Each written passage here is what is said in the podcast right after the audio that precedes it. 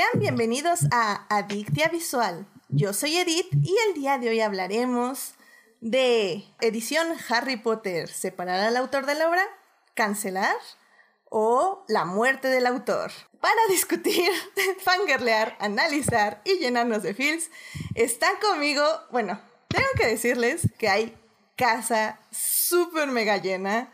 Creo, no, no conté, pero creo que es más que en el programa de Star Wars, lo cual es inédito, porque ya saben que Star Wars es muy especial en este podcast, así que que haya tanta gente es como wow. Así que veamos, yo creo que por orden alfabético. Arce, bienvenida al programa. Hola, gracias, gracias por invitarme. De hecho, tú nada más justo habías estado para programas de Star Wars, si no mal recuerdo. Oye, sí. ¿Qué pasó ahí? Pero bueno, me, alegra que cambiemos de fandom al menos. Eh, también está con nosotros Blanca. Blanca, ¿cómo estás? Muy bien, muy contenta de estar aquí otra vez en este super podcast. Eso, caray. También está con nosotros Carlos. Carlos, ¿cómo estás? Hola Edith, hola chicas, buenas noches. Este, pues muy contento otra vez de, regresar aquí a Adicta Visual. Gracias por la invitación de nuevo y, además quiero felicitarte rapidísimo porque me da mucho gusto ver cómo ha florecido tu, tu proyectito. Entonces, un gusto. Ay, la verdad, así, si me tengo que tomar igual 30 segundos, la verdad yo también quiero agradecerle públicamente a Carlos porque sé que vienes muy poco al programa, no sé por qué, pero este, la verdad es que le debo muchísimo porque igual me inspira a seguir adelante y me ha dado muy buenos tips y, te agradezco muchísimo el apoyo, Carlos. No, es un gustazo. También está aquí con nosotros Joyce. Joyce, ¿cómo estás? Bienvenida de regreso al programa. Justo destrabándome de la computadora, pero muy feliz de que se haya destrabado a tiempo. Este, eh, pues muchas gracias por, por, la invitación. Este, mucho gusto estar por, con estas invitadas por primera vez. Con Carlos ya somos de la vieja guardia, entonces ya, nos conocemos.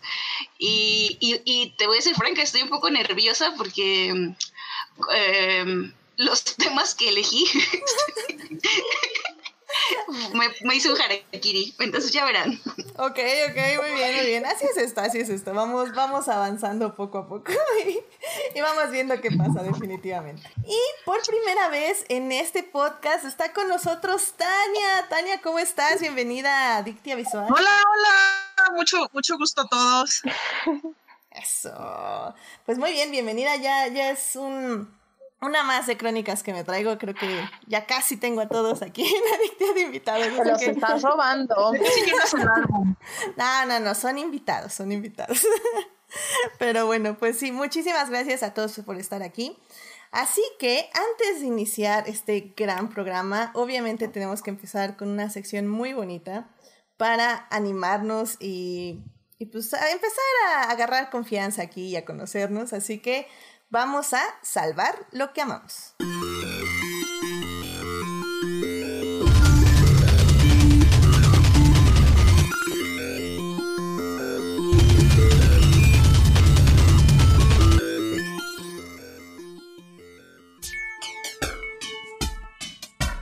Muy bien, pues ya estamos aquí en la sección de Salvar lo que amamos, la sección donde compartimos algo que nos haya gustado mucho en la semana con ustedes. Así que, bueno, pues Arce, ¿qué te gustaría compartir con nosotros? Órale, este, gracias. Eh, pues siguiendo esta línea de apoyar, este, apoyar a la comunidad trans en frente de todo este odio, este, quisiera recomendar este, canales de YouTube y de otros, este, como influencers, este, que son trans, empezando por Elsa Ruiz, que es este, una cómica española, Ofelia Pastrana, que es, de, es bueno, sí es mexicana, este, y su programa de diagnosis, el número 108 en específico, que es este, eh, habla a fondo de qué son las TERFs, qué es el feminismo transexcluyente y etcétera. Quisiera este, también hablar de el canal de Council of Geeks, que hablan muy, muy a fondo acerca de lo que representa esta postura de JK para el fandom trans eh, así como Jessie Gender y Cat Black. Y pues también en esa línea recomendar a ContraPoints, como siempre, que es maravillosa y siempre la amo. Este, en especial el video de Gender Crítica, que habla eh, precisamente de esa postura del feminismo. Perfecto, muchísimas gracias Arce, sí, me compartiste un par de videos y, y sí creo que también ayuda muchísimo oír opiniones que están muchísimo más involucradas en esto. Así que muchísimas gracias, los pondré en la página y en el Facebook para mm. quien quiera echarles uno. Este, pues Blanca, eh, ¿qué te gustaría compartir con nosotros? Les tengo que compartir que estoy muy contenta y mi alma se siente como muy bonita y muy inspirada porque este fin de semana, eh, por alguna muy extraña razón, estaba platicando con mi mamá y me enteré que nunca había visto la serie de Avatar, la de nuestro querido amigo Ang, que es una joya en todos los sentidos. Y entonces dije, ¿cómo es posible que no hayas visto esto? Y entonces le puse toda la serie. Y claro, nos echamos los 60 capítulos en un fin de semana, porque, ¿por qué no? Y nada, o sea, me pareció tan bonito volver a encontrarme con una serie que son como, hablando justo hoy de narrativa, que son las ligas mayores de la narrativa y cómo tiene unos arcos dramáticos maravillosos y todos los personajes son súper bonitos y todos son súper complejos y que haya sido, que más bien que sea una serie, un clásico que esté diseñada para niños con tal profundidad en todos los sentidos, como que me regresó un poco de felicidad a, mi existencia. Entonces, nada, véanla. La verdad es que todavía tenemos tiempos de cuarentena. Vean, regresen, descubran otra vez su niñez y vean Avatar, que está todo en Netflix. De hecho, yo también tengo muchas ganas de hacer un rewatch de Avatar. Es una de mis series eh, favoritas. La recuerdo al menos con mucho cariño. Creo que nada la vi una vez. Así que sí, definitivamente también está en mi lista y es súper recomendable para todos los que están aquí este, en el podcast. Sí, no importa la edad que tengan. Sí, no. Siempre, o sea, para todas las edades aplica esa serie. Muy bien. Pues Joyce, eh, ¿a ti qué te gustaría compartirnos esta semana? Pues justamente es lo que estaba compartiendo en redes hace un momento y, y bueno, eh, sí, son digamos, clientes frecuentes de este podcast sabrán de mi reciente amor por Blackpink, pero no vengo a hablar de Blackpink exclusivamente, vengo a hablar de vengo a hablar de Twice, que vamos a decir así que es como, como Springfield y Shelbyville en, en términos K-poperos, pero lo que me encanta de, de ellas son amigas y se llevan muy bien y nada más así como que el fandom loco, los fandoms locos se pelean entre ellos, pero pues nada que ver, no son enemigas. Solo que Blackpink, como le he mencionado muchas veces, es como super hit fuera de Corea, o sea, es, tiene un fandom internacional. Y Twice son literalmente las reinas de, ya históricamente esta semana, las reinas del, del K-pop en, en, Corea. Y sacaron un nuevo sencillo después de un hiatus muy largo y está increíble. Yo creo que si te gusta el K-pop o no te gusta, tienes que ver More and More. Este, eh, yo personalmente es una de las mejores coreografías que he visto de un grupo de mujeres en el K-pop y está, la canción está súper pegadiza. Y yo tenía como ciertas ah, pues dudas de escuchar a Twice, ya que el concepto era así como cute, como, como muy yearly, como vestiditos y cosas así al principio, que los que no estamos acostumbrados a eso, pues no nos gustaba. Y, pero esta me, me necesité música y, este, y me puse a escucharla y la verdad es que no solo me gustó ese concepto cute, sino que descubrí que tienen un lado B que, las que ellas participan creativamente y me, me, enamoré porque son canciones que pueden fácilmente sonar en, en, una estación indie porque tienen así como muy, esas como dualidades muy extrañas, además de que, bueno, tienen un, montón de cualidades que no voy a mencionar ahorita. Yo solo les digo, vayan, escuchen More and More, escuchen eh, la música de Twice, sobre todo de la última era, si no quieren como no sé, como Feel Special o como Fancy, no, si no están tan propensos a escuchar algo más cute. Y se anunció también el, por fin el, comeback de Blackpink, estoy muy, muy feliz. Eh, lo acaban de sacar el teaser de How You Like That. Se ve muy extraño el concepto, todavía no sabemos qué es, pero eh, Blackpink es Revolution y Twice viene a conquistar el mundo, así que estoy muy, muy feliz porque los dos únicos grupos que me gustan de K-pop están con todo, tengo contenido, Perdón a los que me siguen en Twitter por series, ahorita es puro K-pop, pero no hay ninguna época del año en la que tenga este tipo de contenido y estoy como que poniendo, eh, eh, poniendo mucho, mucho de esto. Así que, pues ahí están, More and More de Twice y viene en 10 días, está el comeback de Blackpink. Yo creo que son canciones que si te gusta el pop, te van a gustar sí o sí. Eso, caray. Muy bien, sí, nos vas a convertir a todos, este Joyce. Te pasas, te pasas. a ver qué sucede. Ay, y, no voy, y, y, decirle a Carol que yo sé que ya habló de la serie, que, que le está recomendando que sí la ve, que sí la veas, Edith. Porque okay, te preguntaste ese programa pasado y sí. ve el rey, porque sí, sí vale la pena, a pesar de que tiene cosas extrañas, sí vale la pena. Excelente, pues ahí está en mi lista, definitivamente. Muchas gracias, Joyce.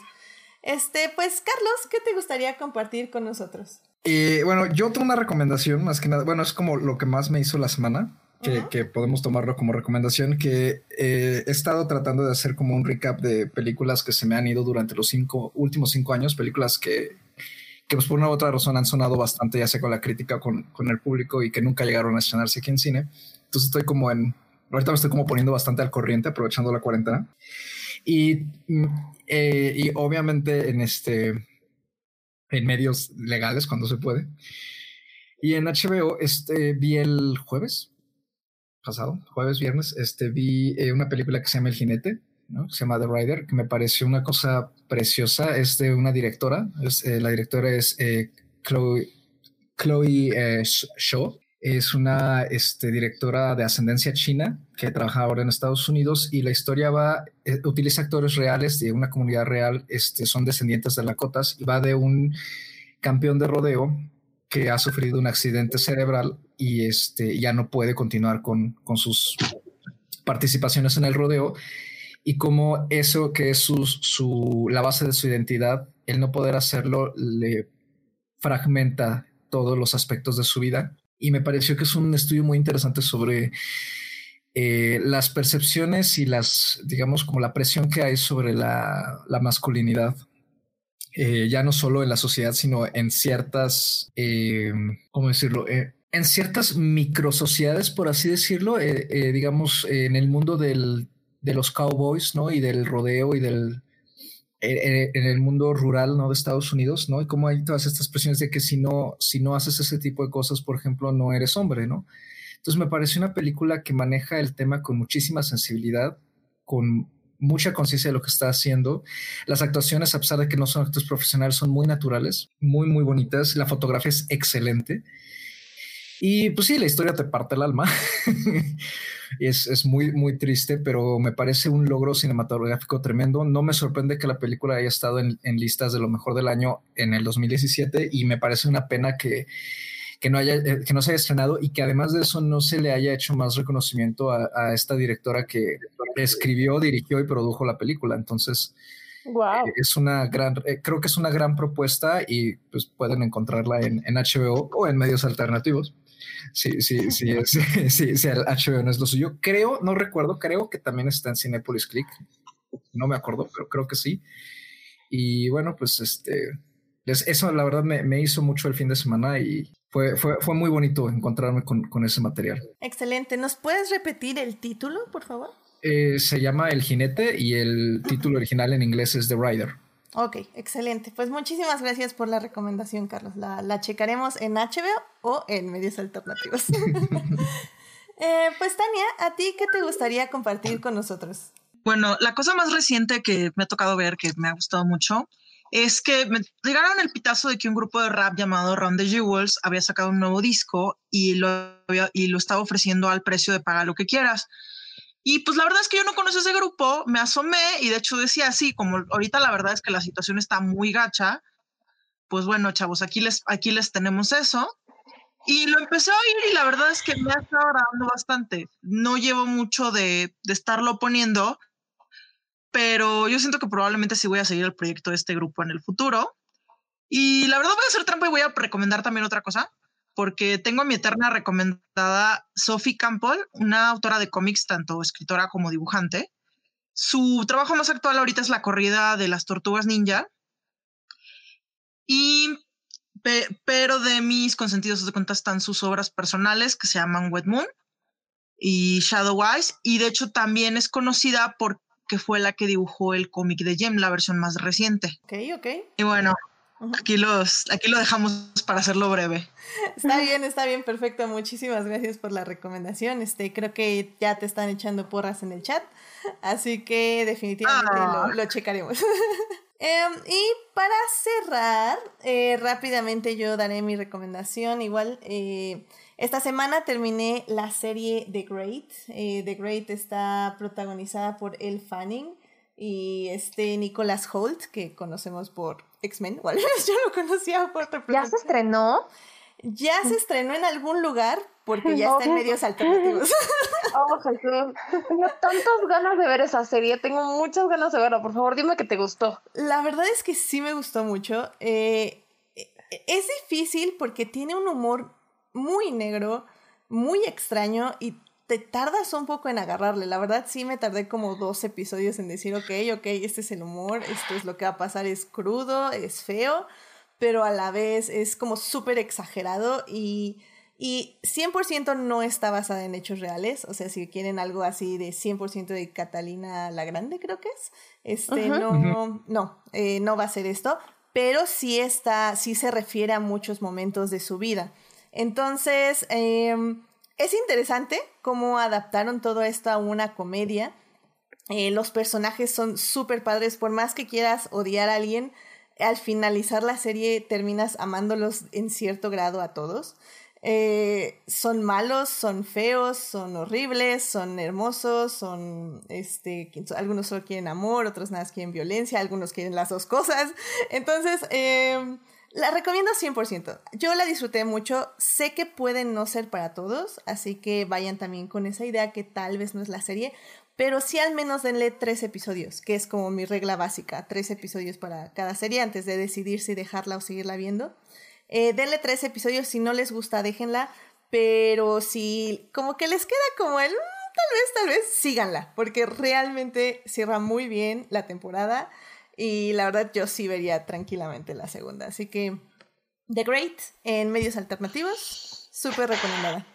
Yo, yo muero por verla porque es de los guionistas de la favorita y a mí la favorita me parece la revisión, una revisión histórica tremenda sobre cómo hacer cine histórico sin tener que seguir las convenciones pues que no son malas, pero que ya aburren, ¿no? del, del, cine histórico, ¿no? Entonces le tengo muchísimas ganas por eso, nada más que como creo que fue Blanca, este, es una serie que no sé cuál es la plataforma legal en la que se supone que está, entonces pues voy a optar por la otra. Va a ah, estar en Prime, o sea, la plataforma en la que es Star, Star Play, pero puedes hacer la contratación a través de Prime y creo que está en 40 pesos. Ah, ok, ah. mira, gracias Blanca. O me pueden escribir también, ¿verdad? no, no, es cierto, no, no, no, no cómprenla en Amazon, como dice Blanca, no sean codos, 40 pesos. No sí, oigan, Yo no sabía eso, de lo contrario, obviamente lo hubiera hecho.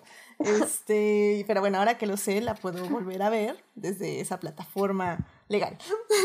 Ok. Este, pero sí, es 100% los guionistas de la favorita, ¿eh? Se ve en muchos momentos diluidos y exagerados, más, pero sí están ahí, sí están ahí los, los, este, los escritores, definitivamente. Bueno, qué bueno que han avanzado por el mundo. Digo, se tardaron cuántas décadas en poder finalmente hacer realidad la... La favorita, sí, te cortaste un poco, Tania, pero sí, sí, la verdad es que pues sí, en esta no creo que hayan tardado mucho y, está muy divertida. El Fanning es mil, cien, tiene mi corazón. Y Nicholas Holt también no lo hace nada mal. O sea, cae muy mal y está, eso está perfecto. O sea, creo que está muy bien. Pero bueno. Cae muy mal. Es que tiene que caer muy mal. Pero luego como que lo quieres abrazar, pero también lo quieres acuchillar por la espalda. Entonces, está súper bien su papel. Ok. vale. Pues bueno. En cuanto acabe Normal People la veo. Excelente, excelente. Sí, sí, sí. Vela, vela, vela. Muy bien. Pues con eso concluimos esta hermosa sección de Salvando lo que amamos y vamos ya al tema que nos concierne, así que prepárense para hablar de Harry Potter.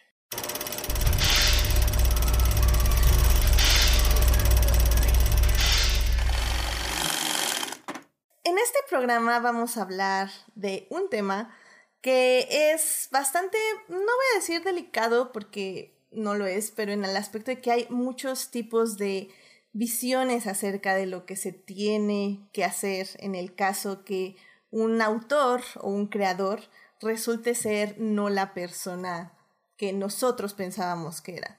Y, y, es que hay muchísimas partes en este debate y a mí me gustaría discutir tres en específico que son básicamente las tres reacciones generalizadas que tenemos en el Internet acerca de estos sucesos.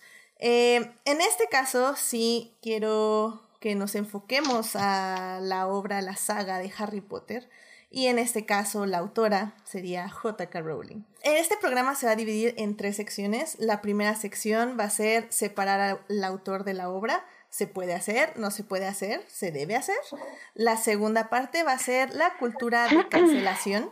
Eh, ¿Qué es esto de cancelar a un autor? ¿Qué es esto de cancelar a una obra?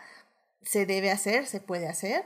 Em, y la tercera sección va a ser la muerte del autor, que es básicamente un poco ya la apropiación de la obra del público, eh, que es pues básicamente ya como otra de las visiones. Em, personalmente creo que cualquiera de las tres es viable, es una decisión personal, pero bueno, es obviamente algo que discutiremos si debe ser una decisión personal o no.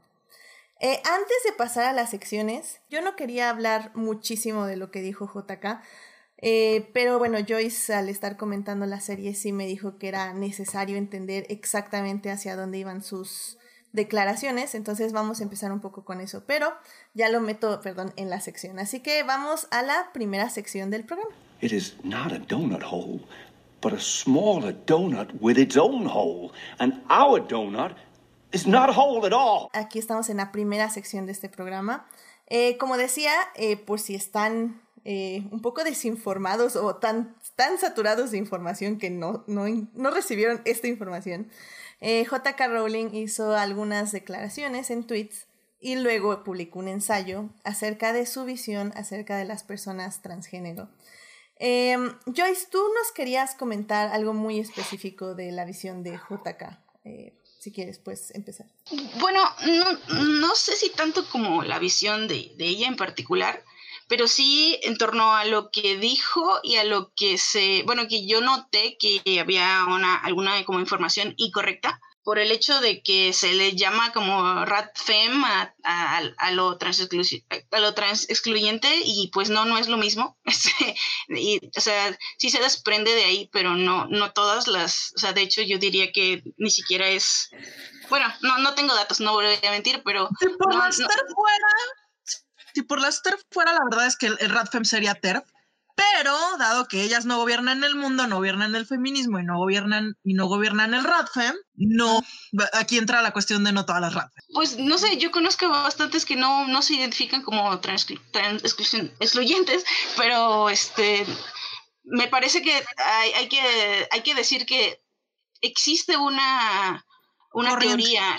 Sí, pues, o sea, el, feminismo son los feminismos. Cada feminismo tiene su, su ideología, su teoría, y vamos a decir que esta parte, la parte polémica de si eres hombre o si eres mujer, por cómo naces, ese sexo, eh, parte de la, la base fem de, de que, el, digamos que la opresión del patriarcado es en la potencial capacidad de reproducción de la mujer y esa es como la base, o sea, si le quitas eso al edificio del feminismo, a los feminismos, es, pues sí se, sí se rompen un poco muchas cosas y yo estoy como que súper abierta al diálogo, sin embargo, sin embargo, yo no veo en ningún momento cómo es aceptable violentar la identidad de alguien solo porque de alguna manera eh, no encaja con lo que estás diciendo, sobre todo porque llevada, estas cosas llevadas, o sea, en teoría puede sonar, wow, qué bonito, pero llevadas a, las a la práctica generalmente se transforman en violencia y en violencia que, o sea, que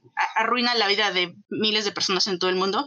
Entonces, no, no, digo, yo no soy trans excluyente, pero pero sí, sí quisiera que se entendiera que parte de una base teórica, o sea, no es como, ah, hoy quise ir así, decir esto y, y porque me lo inventé. Mm, puede que cada ideología particular sea diferente, pero sí, sí, sí parte de una base teórica importantísima en los feminismos, no sé, a mí me parece, solo quería señalar eso para que, porque sí, veo mucha información como extraña en la red. Y ya después podemos hablar de lo que dijo J.K. Rowling, que está mal por más de una manera, pero bueno, ok. Este, yo quisiera como entrar ahí y mencionar que este es como la paradoja, de, la paradoja de la tolerancia que se está abriendo en muchos espacios feministas donde dicen, no, pero es que también las TERF son mis hermanas, ¿no? Y no es este, creo que ahí entramos en esta paradoja y este, por ejemplo, hay un filósofo este, llamado Karl Popper que enuncia que para mantener una sociedad tolerante debemos ser intolerantes a la intolerancia. Ahí es donde las TERFs de plano no, no, no tienen o no deberían tener una, una plataforma dentro de un feminismo pues real. Y este igual como que como mencionas el RAFEM empezó también por mujeres trans. la sororidad es este, como que es esencial de, de la sororidad trans, de las madres, de cómo se, se vuelven madres una de las otras y se, porque muchas enfrentan este abandono familiar, estas, este, la vida en la calle, ¿no? Y ahí es donde se vuelven sororas y ahí es donde nosotros también aprendimos de ellas a, a, ser sororas y a que no nos importe o a, a dejar de ser competencia para ser hermanas. Este, Sí, eh, me parece como un punto importante de, de, de, decir que las TERFs no son, no son una postura excluyente este, de un tipo de mujer, una, una postura que empobrece la perspectiva feminista en lugar, de, en lugar de hacerla crecer.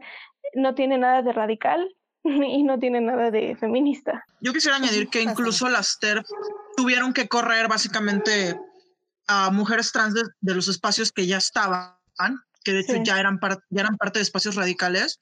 Lo primero, lo primero que hicieron al surgir fue empezar a correr gentes como Sandy Stone y luego empezaron a decir que esos espacios siempre habían sido trans excluyentes. Y eso es algo que no se debe de olvidar, o sea, porque la verdad es que gran parte del discurso TERF es, ay, pues yo estaba en mi, en mi vida haciendo rafen, llegaron, llegaron las mujeres trans a quererse unir, cuando de hecho fue al revés, o sea, primero hicieron una campaña de acoso para correr gentes y luego ya después dijeron, quisieron cambiar la historia. Sí, y lo peor es que no están protegiendo a las mujeres cis, no están protegiendo a las niñas cis. Definitivamente lo único que les interesa es este atacar a las mujeres trans, tanto que muchas TERFs se, se alinean o se, se, este, se hacen amigas de, de, corporaciones o de, este, ¿cómo se llaman? De algunas asociaciones que son eh, conservadoras y que son antiderechos reproductivos, que son antiaborto, solo para seguir con este discurso de que las mujeres trans no tienen un lugar y no son mujeres y, y nunca van a dejar de, de ser el género que les asignaron al nacer.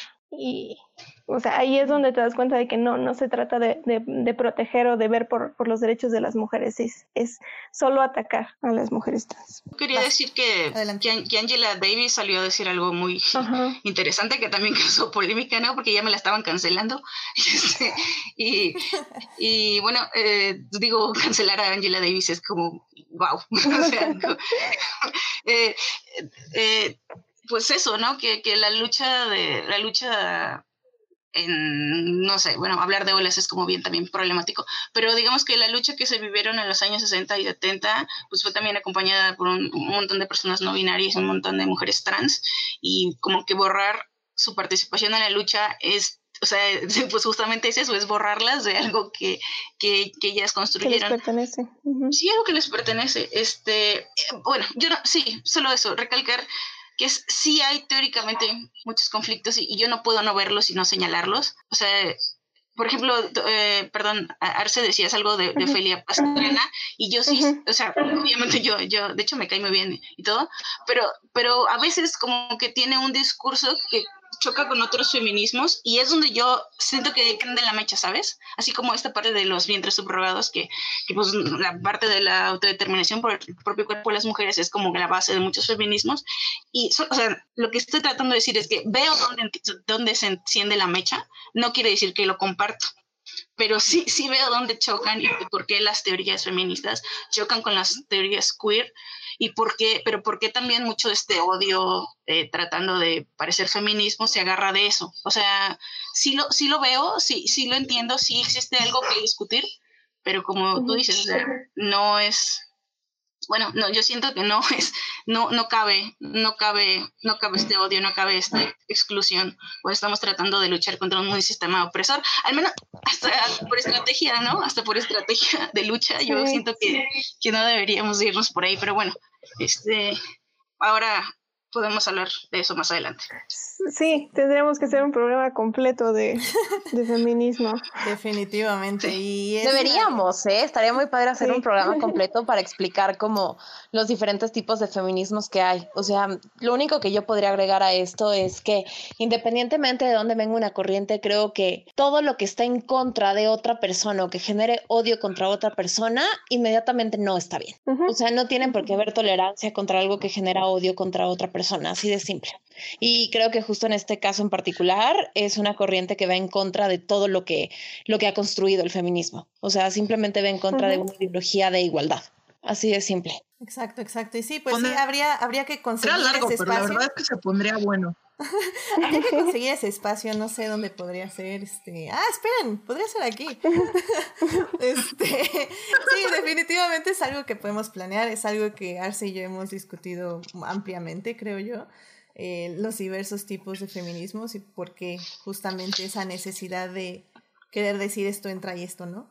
Am, que es un poco más complicado que eso, evi- evidentemente. Pero bueno, para ya no alargarnos un poquito más, más en este tema, eh, vámonos un poco ya con nuestra no tan querida JK. Eh, básicamente lo que dijo en, tanto en su ensayo y en esto es que justamente lo que ustedes están diciendo, eh, las, las mujeres trans no son mujeres, eh, son hombres.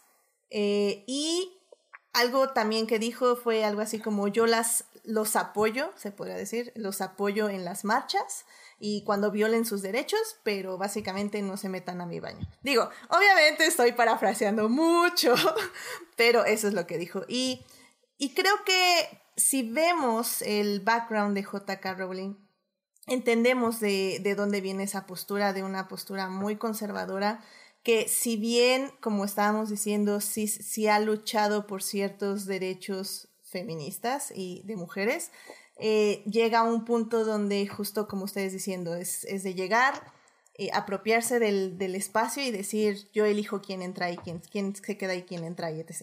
Lo que a mí me interesa de esta sección es justamente esta idea de separar al autor de la obra, porque creo que es muy sencillo a veces, en mi opinión personal, creo que es muy sencillo nada más decir, ah, ok, pues ya, nada más separo a JK, este, leo Harry Potter y me olvido de todo lo que dijo. Creo, que, creo yo que ese es un error para mí, eh, porque definitivamente un autor, un artista, pone todo lo que es en su obra. En este caso, JK Rowling, con todas estas visión ex- excluyente, escribió Harry Potter.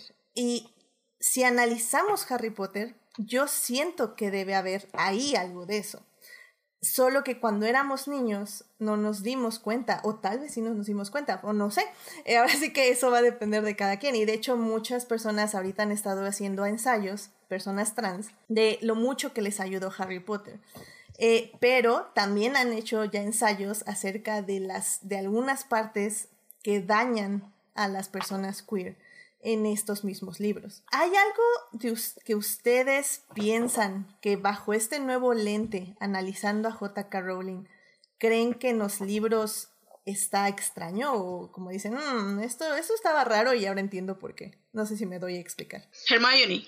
¿Por qué? Pues desde, yo de- de- cuando compré la primera revista de Harry Potter decía eh, Harry Potter, un cerdo chauvinista o algo así, como que había dado un, un- un artículo de, de, de, de por qué hacía, o sea. Hermione ocupaba un segundo lugar cuando ella como que debería tener más protagonismo. Sí. Y digo, no, no, yo, yo sí voy a ser muy honesta, o sea, como todos am- amé y Harry Potter ocupa un lugar en mi corazón, pero yo sí los últimos libros ya no me gustaron mucho y como que sí, ya le empezaba a notar cositas que no me encantaban. Y, o sea, no, no solo eso, sino hasta literariamente como que siento que trató de hacer su obra muy oscu- oscura y no le salió muy bien. O había cosas que no encajaban con esa oscuridad. Y a mí, perdón, esto es una cosa de shipper, pero a mí nunca me, nunca me encantó la relación justo de Ron y Hermione, que era de amor-odio, y yo digo, ah, esto no, no, o sea, no me gusta. Y justo en el personaje de Hermione hay muchos, muchas cosas mal. El personaje de, Remus Lupin, justamente con Carlos me acuerdo que ella le dijo, señora, no mienta, cuando dijo lo de Nagini, y que la comunidad asiática está bien enojada desde hace un buen con J.K. Rowling, ¿eh? Ay, con toda la razón del mundo, se me ha hecho tan feo con eso, o sea. Sí, pero bueno. Creo que vale la pena ir analizando, o sea, como que darse a la enorme tarea de regresar y releer los libros y, y identificar más cosas, pero es como es como o muy personal o es como, eh, como investigación, porque este, porque entonces ya te metes con, con la teoría, con la teoría literaria de la intención del autor y, que, tiene un y que tiene un lugar importante. Este, podríamos pensar, no sé, que, que Rita Skeeter, que es este como retratada como muy falsa y con manos de hombre este, podría ser como que una, una intención de JK de, de, transmitir sus sentimientos hacia cierto tipo de, de, comunidad o incluso también podemos leer algunos diálogos de, Dumbledore, creo que lo, lo, estaba viendo en un video apenas, de que este, dice que no somos lo que, no somos como nacemos, sino en lo que nos convertimos, lo cual podría tener una lectura trans, o sea, pro trans muy, muy válida, pero que sabemos que no es la intención de JK, ¿no? Sí, totalmente. Yo lo que creo que sucede con esta mujer es que o sea, creo que en algún punto ya lo he comentado y es algo que sostengo, es que J.K. Rowling no es una buena escritora, o sea, simplemente siento que es una mujer que tuvo una buena idea e inclusive siento que narrativamente sus libros funcionan muy bien por porque tiene como una, y ahí sí lo tengo que decir, tiene como una capacidad especial para poder describir lugares y por eso son tan ligeros eh, los libros de Harry Potter y los lees y te llegan a meter este mundo, pero yo no siento que ella sea el tipo de escritor que realmente se puso como a analizar qué es lo que realmente quería para su historia.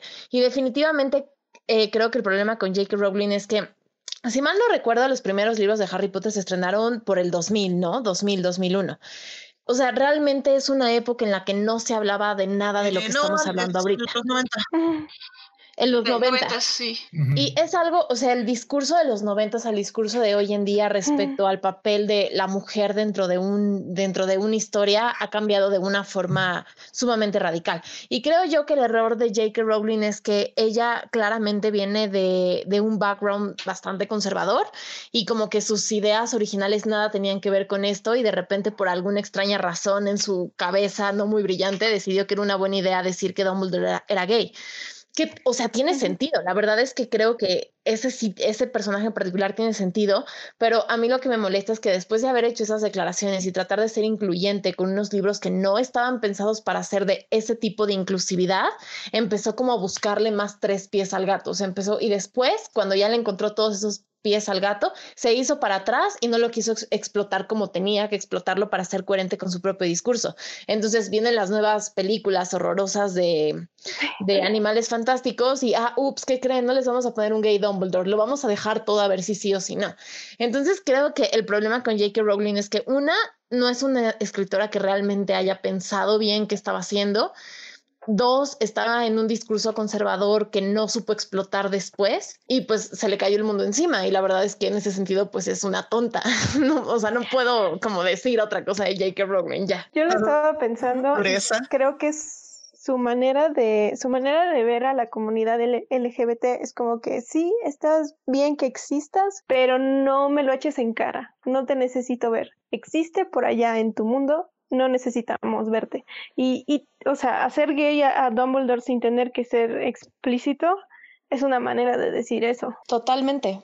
Bueno, lo que yo quería añadir es, realmente cuando yo, que cuando J.K. Rowling comenzó a escribir su libro y básicamente publicar en los 90, o sea, no, siento que tal vez, o sea, no precisamente pensaba en la gente trans, pero con todo lo que implica, o sea, literalmente no no, consideraba, a la gente. O sea, de repente oía de, ah, sí, cierta, cierta modelo de James Bond trans. probablemente no era algo que ni le preocupara, ni que le fuera, ni que le diera. Y, eh, probablemente también su, visión de la homosexualidad haber sido muy similar. Pero, pues algo que llegó a pasar mucho entre los 90 y, los 2000 es que finalmente las luchas por la notoriedad de cuenta empezaron a funcionar y llegó un punto en que pues no puede realmente ignorar la existencia de la, gente gay. O sea, siempre han estado ahí, pero pues los esfuerzos que se hicieron más para hacerse visibles y hacerse más visibles de forma positiva, pues empezaron a rendir y pues ella como que para, digamos que llegó tarde a la carrera, digamos, porque probablemente no tenía un gallo, no tenía ningún interés. Y de repente se dio cuenta de, ay, pues ya entró la carrera. Y probablemente pues se la ha de haber hecho fácil. Bueno, creo que, creo que sí puede ser gay, pero, pero como ella también venía, digamos, de una tradición literaria donde, donde no era común, digamos, poner, poner gente gay, a pesar de que de hecho ya existía en la literatura. Eh, pues no, no lo pensó mucho y pensó que con eso bastaba, igual revisión y muchos escritores de la o sea, pensaban así como que, ay, bueno, si de repente digo que fulanito es gay, no pasa nada, porque aparte no es importante. Y siento que también su forma de escribir a las mujeres también, también tenía que ver con la cuestión de, de ella, de, ay, no, pues es como que un libro en la tradición de la granja Groscam y, y, y, para el público, para, para chavos de, donde básicamente voy a medio de cabello negro, con lentes, que es más tratado con sus padres. yo creo que uno de cada tres personajes de infantiles ese tipo. Y por lo mismo de, bueno, abarcar a la mayor público posible, pues, ¿qué haces? Terminas poniendo protagonistas hombres, pones en su mayoría muchachos, muchachitos, de repente, pues cuando pones chavas, usas mucho como que ciertos personajes, la, la, la familia. Y, e incluso creo mm, que pues creo que la niña matadita para eso entonces ya era como que ya era como que común, era de que si tienes un ah, perdón. O sea, digo, en los equipos básicamente de tres a cinco personas ya era hasta cliché que la niña del grupo era la, la niña lista, matadita, y o sea, y, los demás chavos, o sea, teníamos el protagonista, el, el amigo medio tontorrón, el amigo desmadre, y la chava era la que le tocaba ser como que la nerd, la, la inteligente. Entonces digo, probablemente no era con mala intención, pero no fue algo que como que considerara muy, muy a, muy a profundidad desde el principio. Y pues obviamente, sí, y quizás sobre la marcha pues iba mejorando, ¿verdad? Pues como digo, uno como escritor se supone que te, se supone que vas mejorando sobre la marcha y pues ella tuvo mucho tiempo para ir escribiendo la serie y fue algo que se fue no sé ese final de Harry Potter me deja pero por otras partes pues, sí se quedó muy atrás. Sí se nota Sí, claro. De hecho, ahorita justo en el. Sí, pero digo, o sea, bueno, digo, creo que ah, es algo muy normal que luego en las series de, muy largas de libros, o sea, incluso los mismos valores del autor van cambiando, a veces para bien y para mal. Y por eso luego de repente tienes una desconexión de lo de cómo son las cosas en el primer libro y cómo son la y cómo son la última. Claro, claro, es pues la evolución natural del ser humano, básicamente. Cambiamos dependiendo de nuestras experiencias, de lo que sabemos, de lo que aprendemos, de lo que vimos, y eso también se nota en los autores y en sus libros. Em, de hecho, ahorita en el chat Héctor Guerra nos está diciendo que Dumbledore tiene unas implicaciones bien horribles. Al final básicamente es gay, pero expresarlo tiene horribles consecuencias, que es básicamente el catolicismo. Sí, esa es otra creo que de las representaciones. Y es que, o sea, la verdad, eh, sí, tenemos todas estas lecturas, pero también tenemos cosas que valoramos mucho de Harry Potter. Evidentemente hay una narrativa que es muy sencilla para los niños, eh, para nosotros como cuando éramos niños, de entender esta idea de rebelarse contra una autoridad, de luchar contra la injusticia. Eh, en cierta forma era casi casi luchar contra el racismo, eh, que eso está en los libros también. Entonces, es creo yo que es muy interesante y no sé tú, Carlos, cómo lo sientas, porque es justamente este discurso de, cómo separamos, sí debemos separar al autor de la obra y que en este punto estamos viendo que probablemente no se pueda en el caso de JK Rowling. No sé cuál sea tu postura en este aspecto. Híjole, es que fíjate que desde que me avisaste del programa estuve revisando mucho un texto que, que disfruté mucho durante la carrera, que es La muerte del autor de Roland Barthes. Uf. este que ya tenía mucho que no lo leía y es un texto muy actual, de hecho. ¿no? Y algo que me encanta de ese texto, y ya lo había olvidado, es cómo describe al autor, no más que nada como una especie de invención moderna derivada de la ideología capitalista que la misma sociedad hemos dado, ¿no? Ese, ese papel, ¿no? De, de autoridad, ¿no? De que el autor es quien quien manda y pues este es ley, ¿no? Y de hecho, por ejemplo, él, critica en ese ensayo que justamente parece que la cultura literaria en particular está como centrada de, forma como muy autoritaria en la figura del autor. más que en cualquier otra cosa, ¿no? Y el propio lector también, ¿no?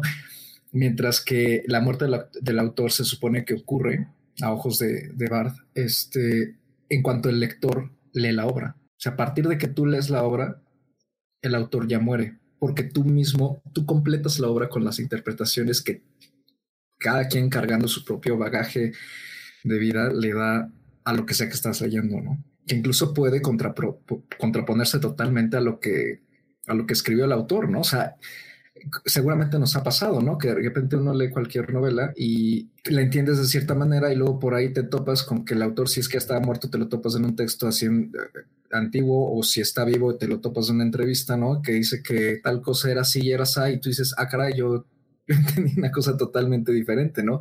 Y te crea muchísimo choque porque tú ya le has dado, ya le has dado una lectura a todo ese texto y entonces crea ese conflicto de, a ver, entonces si el autor dice que que pues A significa B, pero para mí A significa Z, o sea, entonces yo estoy mal, ¿no? Y se cancela mi interpretación, entonces como que se, como que se invalida. Y yo creo que no es el caso tal cual, o sea, creo que ambas lecturas son, ambas posturas, vamos, ¿no? De que, de que si se debe matar al autor o no, creo que son, son válidas, pero creo que sí hay que tomar en cuenta que el autor como tal, denme un segundo, denme un segundito. Yo puedo hablar de lo que, ay, como él lo dejó. Sí, eh, vas. es que justo lo iba a complementar, ¿no? De que eh, lo que está diciendo de Bart y cómo Bart sabrá de que, de que el, eh, digamos, esa participación activa de, del lector o del receptor es, es, como una cámara de ecos. Y bueno, hay muchos autores, ¿no? Por ejemplo, hay hay un psicólogo que me encanta que se llama Norman Holland, que habla de la del impacto eh, eh, psicológico que, le pone cada uno cuando lo lee, ¿no? O sea, justamente esta parte de, pues, quién sabe si el autor estaba diciendo esto, pero es lo que yo interpreté desde mi psicología. Y, y, de la pregunta concreta, uno, depende el caso, porque también hay una separación de momento histórico que tenemos que tener en cuenta, pero la otra es, o sea, sí se cancela el autor en el hecho justo esto de que la obra ya no le pertenece pero no podemos dejar de ver lo que está ahí. O sea, son dos cosas de que parecieran como, no sé, como que se encuentran, eh, pero como que, como que chocan, pero no, o sea, no son mutuamente excluyentes, porque puedes este, entender que la obra ya no le pertenece al autor, pero, pero puedes identificar esas, esas, esas digamos, eh, pues no sé, este, ideologías o contextos sociales que viven dentro de, del, del texto, ¿no? No, no me pareciera a mí que, fuera como algo que no se puede hacer al mismo tiempo.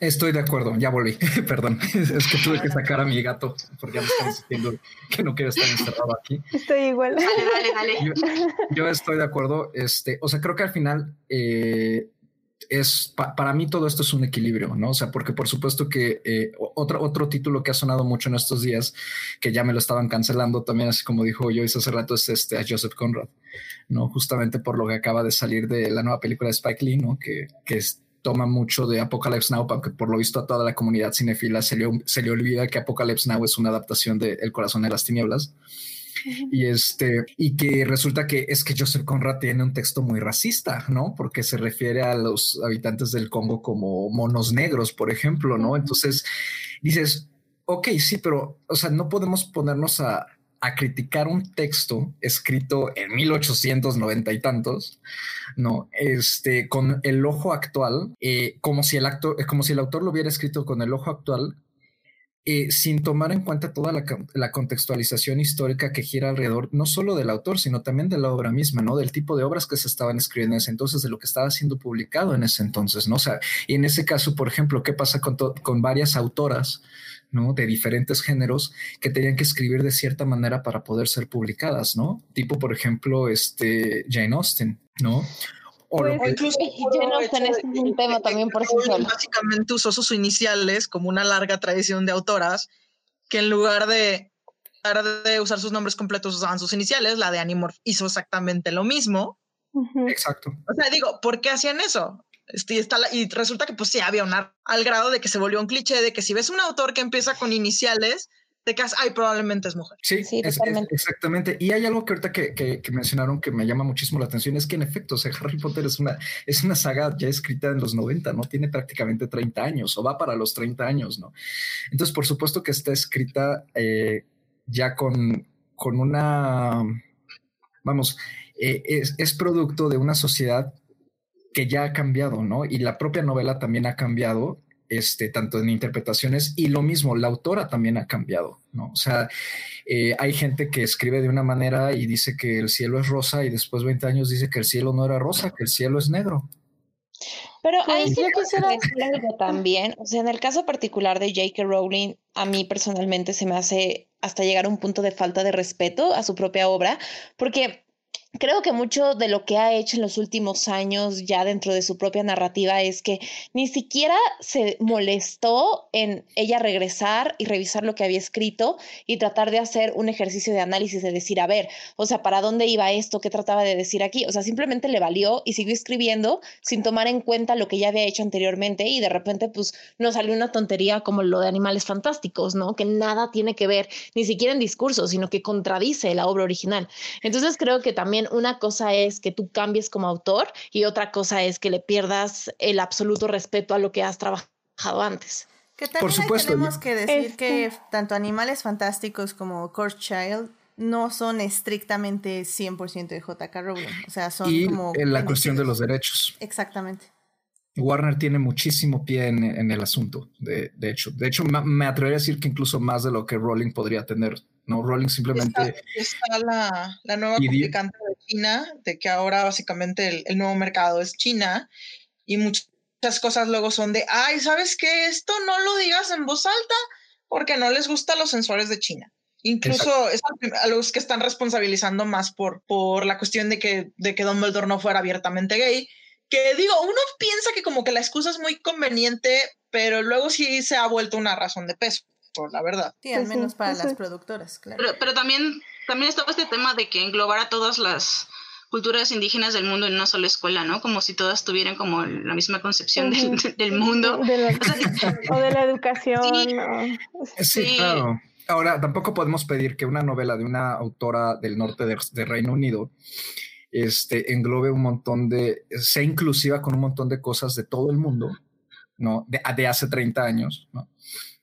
Este, porque pues, autores, muchos autores nativos te lo comentan, dicen, o sea, en cuestiones de en cuestiones de representar gente nativa, es hora de que gran parte del mundo está súper atrasado en, en cuestiones de, de, cómo, digamos, tratar a cómo, cómo tratar a los, persona, a los personajes nativos con respeto o incluso en cuestiones de, ¿sabes qué? Búscate un lector de sensibilidad porque está bien, porque de veras que, o sea, las creencias... es más nuevo, ¿no? Sobre el, sobre el mundo nativo es un es, es, por ejemplo, yo leí, ah, también en estos días estuve leyendo por ahí alguien que comentaba en mi Facebook en contacto eh, que decía que cancelara a Elena Garro, ¿no? Que porque no escribe, porque no escribe con este, con personajes inclusivos. Uf, es que, ¿sabes este, lo que em, creo?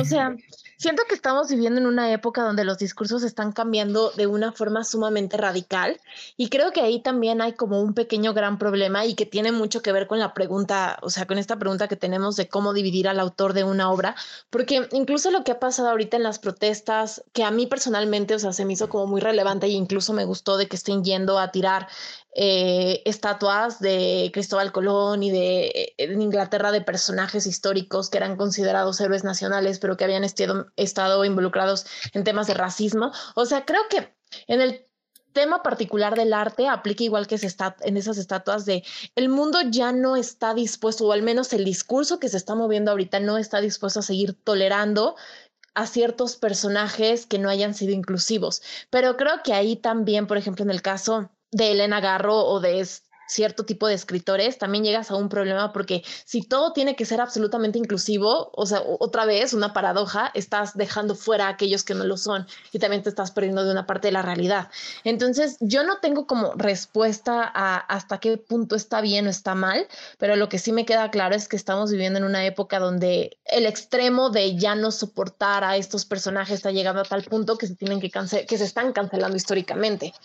Entonces creo que por un lado trae unos problemas, pero por el otro lado también trae unos beneficios a que unas minorías que siempre han sido canceladas salgan de pronto a la luz, ¿no? Eh, voy, a, voy a interrumpir aquí un segundito porque creo que es una gran transición para pasar a nuestra segunda sección, que es justamente la cultura de cancelación. Eh, creo que en esta sección justo eh, es un poco por las que los, los puse así, porque justamente estamos hablando de que si separamos al autor de su obra, ¿qué hacemos? O sea, ya que entendemos quién es el autor, ya que entendemos de dónde viene el autor y cómo se expresa un poco el mismo autor en sus libros, hicimos como ese ejercicio, creo que es muy natural que haya dos reacciones. Una es la cancelación y otra es eh, lo que estábamos eh, lo que estaba hablando Carlos de la muerte del autor. Pero ya que estamos justo en la cancelación, pues vámonos a la segunda sección de este podcast.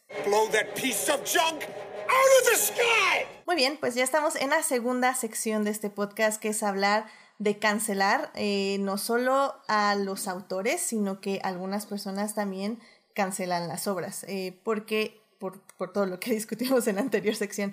Eh, perdón, Carlos, te interrumpí. Eh, si quieres seguir con tu idea. Eh, no, yo, justo lo que acaba de decir Blanca, me parece muy interesante y más que eso, de, ahorita que tomó lo de la inclusividad y más de que la inclusividad por sí misma es una paradoja, este, me parece, o sea, me parece muy curioso, o sea, y a veces hasta me hace reír, o sea, que se está buscando cancelar a o sea, eh, mediante el concepto de inclusividad, aplicarlo a una a épocas y eh, sobre todo a épocas, ¿no? Eh, donde ese concepto, por supuesto que no existía, ¿no? Entonces es o sea, es históricamente, pues... Por... Es relevante, es totalmente relevante porque creo que ahí entra la mirada crítica al pasado. Sí, claro. eso sí es importante mantenerlo. Sí, claro, pero al mismo tiempo es parte de nuestra historia. No, no, o sea, de, de la historia de cada país y de cada cultura. ¿No? O sea, bueno, de hecho, confrontar la responsabilidad. Confrontar la, responsabilidad. Ajá. Pero entonces no sería como, por ejemplo, estar, estar este con el pleito casado que, que, que a veces ha surgido aquí en, en el país de contra, contra España, ¿no? Que nos cargamos, así que de repente es que ustedes, ¿no? Y que España nos dice es que ustedes, ¿no? Sobre todo lo de la conquista y que hay gente que está reclamando la conquista a estas alturas, ¿no? O sea, a mí, a mí francamente me parece, aunque puede ser un ejercicio crítico muy interesante, me parece que ya a términos prácticos es un ejercicio eh, inútil, porque hablamos de pasado de hace 500 años. Tania, bueno, algo, yo quisiera agregar dos cosas. La primera es que de hecho ya había habido muchas conversaciones de, de, al final todo es problemático, pero la cuestión de que es problemático no es para que, no es precisamente para que renuncies a todo lo problemático, sino para que encuentres paz en el hecho de, ok, puedes ser crítico con una obra sin mandarla al demonio por completo, o sea, porque realmente no existe la, pureza de pensamiento, pero pues conviene ver una obra con ojos muy abiertos. Y en cuanto a cuestión de, ay, bueno, es que la conquista pasó hace 500 años la cosa es que la conquista no fue algo que ocurrió y se acabó, sino que básicamente se crearon una especie de estructuras a lo largo de los años. Se creó una idiosincrasia que seguimos viviendo, sí. Por supuesto, por supuesto. O sea, es parte, de, es parte de quienes somos, por ejemplo, en este país como sociedad y cultura. O sea, cargamos eso con nosotros. Por eso siempre hay que tener los ojos abiertos ante toda esa, ese racismo, esa discriminación y esa idiosincrasia, esa superioridad europea, esa superioridad blanca es muy palpable no podemos quitar el ojo de ahí tampoco. Eh, sí, claro, pero por ejemplo, yo lo digo también respecto a que podría haberse, digo, no se dio, por, supuesto, no se dio, pero podría haberse dado totalmente el proceso eh, de forma totalmente inversa, ¿no? Y finalmente creo que todas las sociedades de todo el mundo y todos los países han sido construidos con base en violencia. No la estoy defendiendo, por supuesto, pero es algo inherente del ser humano, ¿no? Tristemente. Y en ese sentido, creo yo que está, o sea, muy interesante y de verdad, a lo mejor voy a sonar la persona más idealista en este momento, pero mientras más veo y veo todo lo que está pasando, o sea, por ejemplo, el hecho de que una obra como Harry Potter, que tiene un lugar especial en los corazones de todos nosotros porque la leímos de niños y tuvo como, fue esta primera gran novela que todos leímos y que cuando salió el último libro era una de 700 libros y lo leímos.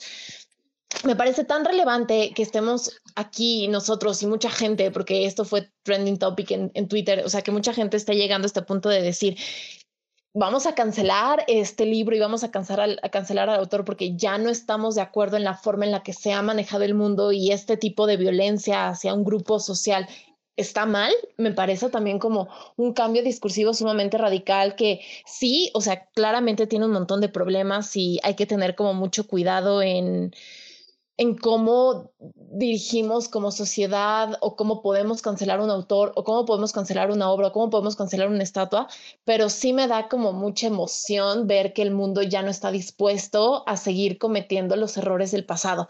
Obviamente eso no quiere decir que no vayan a venir nuevos errores, pero el hecho de que ya haya una crítica, no sé, me parece algo sumamente bonito.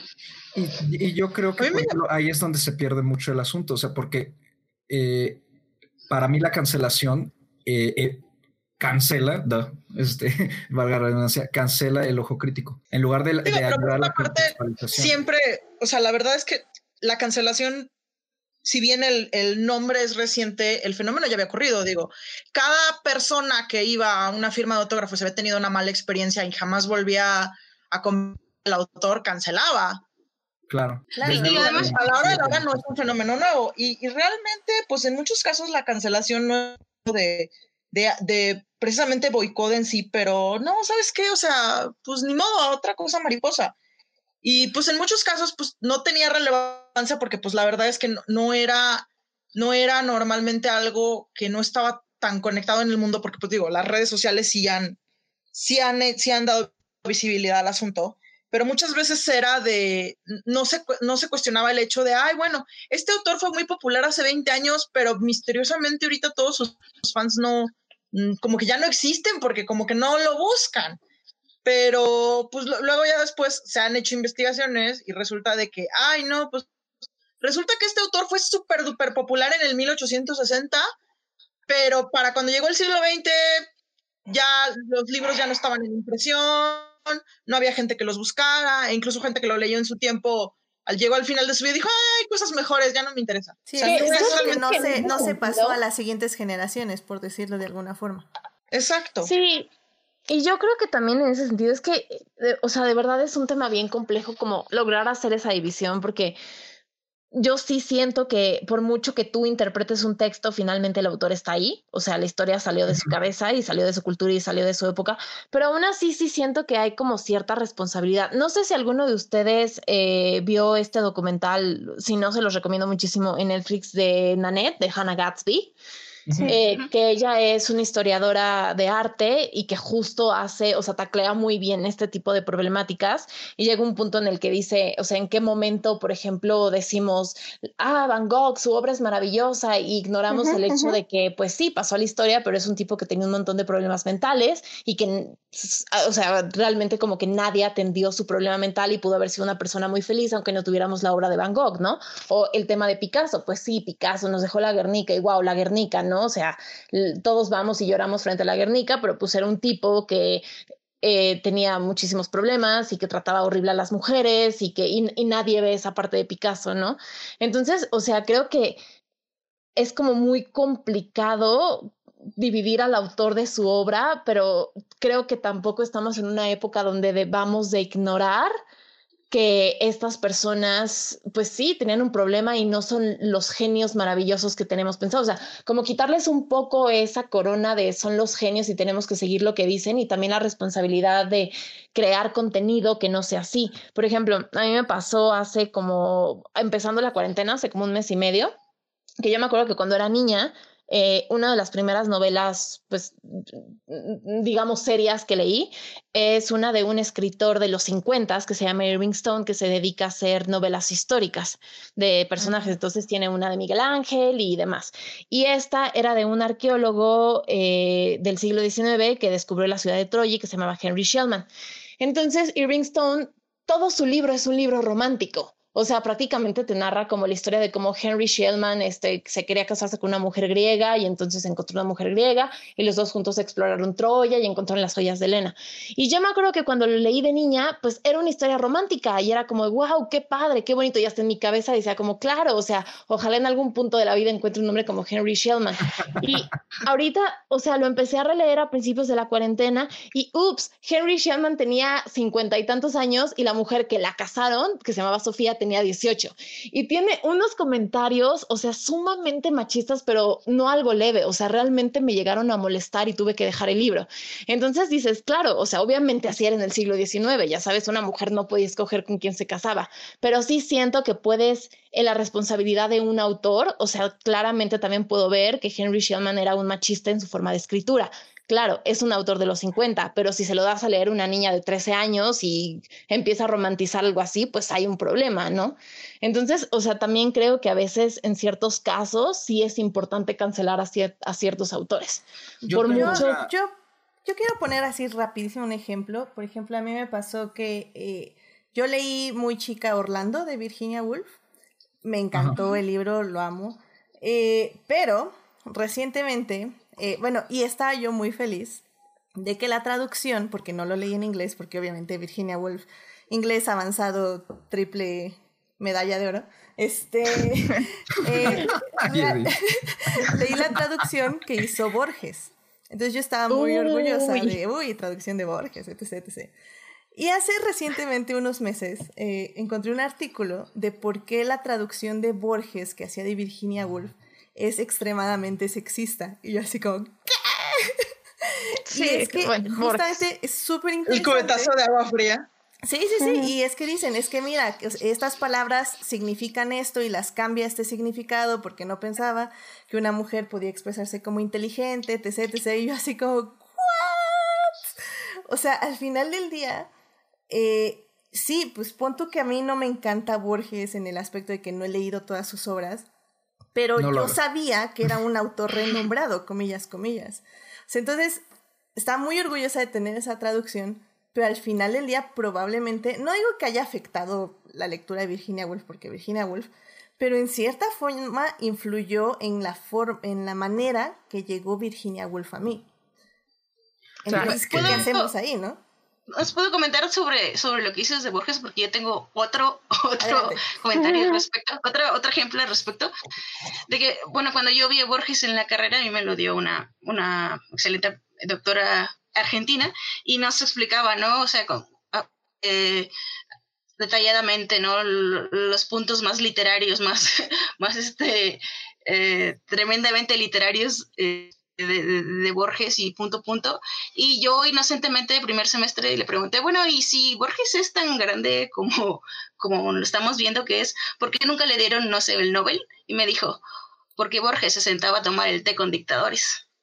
Y, y empecé a ver diferente su, su, su, su obra literaria y dije, claro, este es un tipo purista pero purista porque es un purista fascista, o sea, entonces en ese momento me cambió el chip y no pude nunca ver a Borges. y hola, por, por si alguien está pensando también en que no leen eh, como ideología en, en, Borges o en quien ustedes quieran, perdón, pero la ausencia de un discurso político es un discurso político, creo que ya lo había dicho antes en este programa, pero, pero eh, este, es, es, es, bueno, es así de terrible, ¿no? Eh, en el sentido terrible de que de que puede cambiar un significado, o sea, sí importa, por eso yo decía, sí importa ese contexto socio, eh, sociocultural del autor, sí importa quién era, cuál era su estatus económico, sí, qué, cuál era su, su género, en qué, en, qué, en qué tiempo vivió, o sea, todo importa y, y, cambia, o sea, por eso el análisis de los discursos de los textos existen, por eso existe toda esa rama, ¿no? Porque por eso de repente ves a gente en Facebook citando algo muy bonito que dijo Nixon, o algo así, ¿no? Hay unos superpositivos de Freud y es como, oh Jesús, tienen que detenerse, de verdad, tienen que dejar de recortar así las frases. No, y, y en este caso, por ejemplo, si alguien hubiera cancelado a Borges y Borges no hubiera hecho una traducción de Virginia Woolf, probablemente no tendría yo esta interpretación. O sea, digo, estoy súper exagerando mi interpretación de lo que me dio Borges de Virginia Woolf, pero ese es el punto. O sea, no hubiera yo tenido acceso a esta interpretación de una persona horrible que yo no sabía tampoco lo que dice Joyce sobre Virginia Woolf, porque al final del día es lo que él interpretó de Virginia Woolf desde su punto de vista personal. Y creo que alrededor de todo lo que... Vas a ver. Eh, alrededor de todo lo que todo lo que están mencionando este todos este está un poco lo que lo, que se hablaba sobre el texto de Barth porque pues lo que propone Bart eh, es, es, donde empieza el postestructuralismo y, y me gustaría como hablar de, de esas cositas que, que, son el estructuralismo y el postestructuralismo, ya que no creo que el postestructuralismo cancele lo anterior, al contrario, el mismo Bart este, escribió sobre el estructuralismo y sobre que el... Um, eh, pues es que el creador, el autor, es en realidad como el medio que une este, muchos contextos y muchos textos del pasado y, y los, los reconstruye en algo nuevo. Y entonces, desde ahí, importa el contexto del autor, importa todo ese trasfondo, importa toda la estructura social que hay alrededor del autor, importa este, la manera en el que el, el autor maneja esa pues su autoría y al mismo tiempo lo que propone el, estructuralismo más que la muerte del autor es el nacimiento del lector, que incluso lo dice.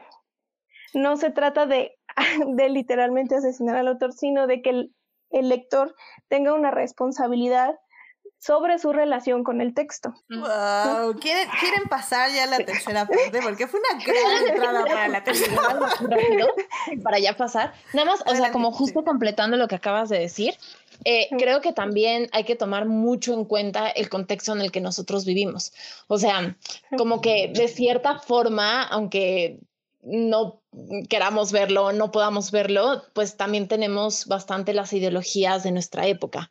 Y a pesar de que, claro, o sea, yo digo ahorita, digo como, ay, qué bonita ideología en la que vivimos, donde estábamos este, a favor de las minorías y, y lo que sea, pero también probablemente alguien dentro de 20 o 30 años va a ver las ideologías que teníamos hoy en día y va a decir como, estos tontos con sus 17 discursos y no saben a cuál hacerle caso. Entonces creo que en ese sentido también es como súper interesante la forma en la que nosotros como lectores o como los que estamos tomando estas obras, tanto las actuales, tanto las que no tienen tantos años o un poco de años como Harry Potter o las que son mucho más antiguas, también cómo, cómo ha cambiado el mundo y cómo ha cambiado nuestros discursos de la forma en la que hay ciertas obras que ya simplemente no toleramos porque ya no tienen lugar en nuestra realidad. Y creo que eso también pues es algo bastante válido. ¿Vieron el, ¿vieron el post de los centenias criticando a los millennials de ah, lloran porque les critica su casa de Hogwarts. es que no saben lo que sufrimos en los noventas, no tienen una idea de cómo era el mundo en los noventas. No, justo eso iba. Nosotros, bueno, no sé qué edad tengan, pero si recuerdan ese shift, o sea, yo sí lo recuerdo, o sea, yo sí me acuerdo ser la apestada que veía series y le gustaban cosas geeks, y sí recuerdo el shift, ah, se volvió cool ser geek, y, cómo empezó, eh, se, se, volvió cool eh, ser feminista, se volvió cool ser este social warrior, no sé cómo se diga respectivamente, pero este, yo sí lo recuerdo y, y, y, pienso mucho en eso, porque lo, justo lo que decías, las generaciones que vienen también nos van a criticar, nos van a dar con un palo y, y pienso que justamente hoy gente queriendo cancelar a Angela Davis, yo, este, ¿cómo le vamos a hacer para hablar con la, que, con la generación que viene? ¿Cómo le vamos a hacer para tener este, este, este diálogo que no sea violento y destructivo? Mira, pero bueno, yo creo que... que... es inevitable, pero algo que quería añadir yo es que algo que también ocurre es que las cosas luego vienen como en, es, como en olitas o en espirales. O sea, la tercera ola del feminismo prácticamente surgió porque, porque las chicas que estaban en esa época, en los 90, estaban, tenían tantos desacuerdos con la segunda ola del feminismo que fue necesario hacer una tercera. O sea, está, estaba habiendo justamente un conflicto generacional.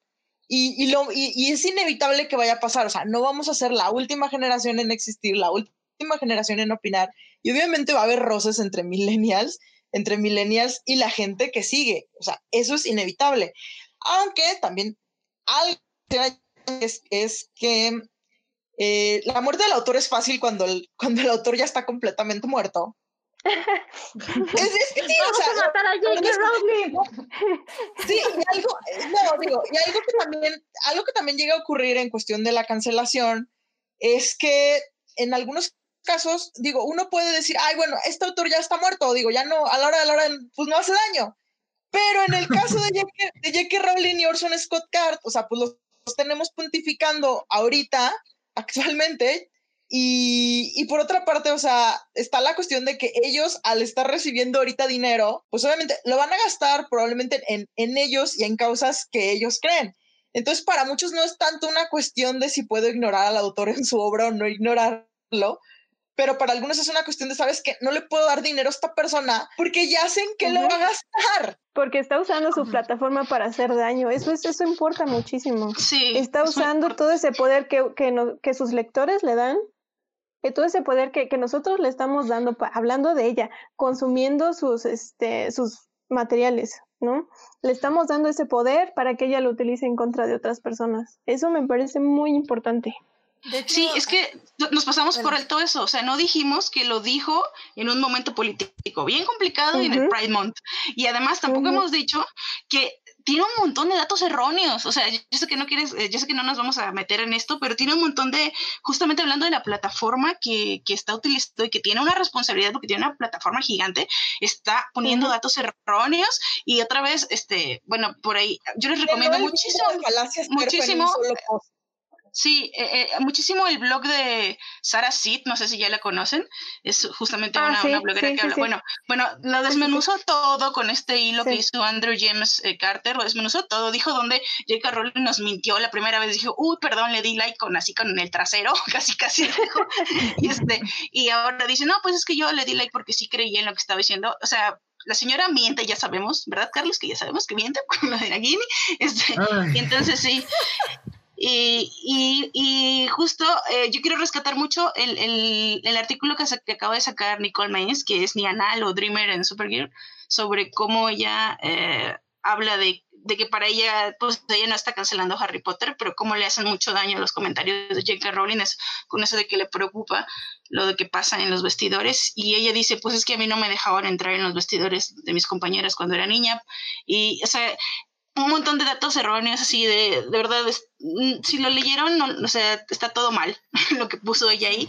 Este, es horrible. Eh, sí, no, es que pone datos falsos, o sea, de personas que se arrepienten. Y la verdad es que ahí también en este punto... La de que el porcentaje de gente que destransiciona es más grande de lo que en realidad es. Pues no. Y, no, y que no toma en cuenta a la gente que destransiciona por presión social, no tanto porque, ay, es que en realidad no soy trans. Sí, o sea, solamente quería como agregar que también en ese sentido sí es como una gran falta de responsabilidad de J.K. Rowling y de en general todos los autores en esta época, porque, o sea, también vivimos en la época de la información. Si no sabes de un tema, de verdad, Wikipedia funciona. O sea, no te cuesta antes de hacer una declaración ponerte a investigar un poquito de qué es lo que estás hablando antes de salir y decir un montón de tonterías.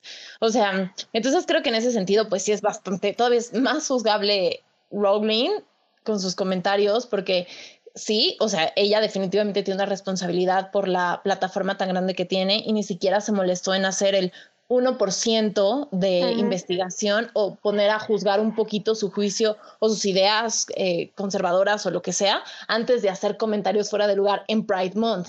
O sea, también dices como ya estás enterrada de las declaraciones asquerosas que has hecho los últimos cinco años, sacaste una saga bonita, todos tus demás libros son un asco de literatura y aún así la sigues fregando. Y digo, también es diferencia que... caso de, adoctrinamiento, que de por sí se ha, se ha, comentado que ahorita el Reino Unido tiene un alto problema de TERFs, porque como que las mandaron con la cola entre las patas antes de los 90, pero en lo que fue los, en lo que fue después de la década del 2010, como que empezaron a, a, hablar en foros de, de hecho en su mayoría en foros de, señora, eh, de, de, señoras de mediana edad, y empezaron justamente a meterles los miedos de, es que nuestros niños, es que nuestros niños, es que nuestros niños. No, y, es que las TER son catedráticas en las universidades. Sí, también. Pero, pues en el caso del Reino Unido, la verdad es que la, la mayoría, digamos que el, el porcentaje más significativo de gente que metieron a su lado son señoras de mediana edad.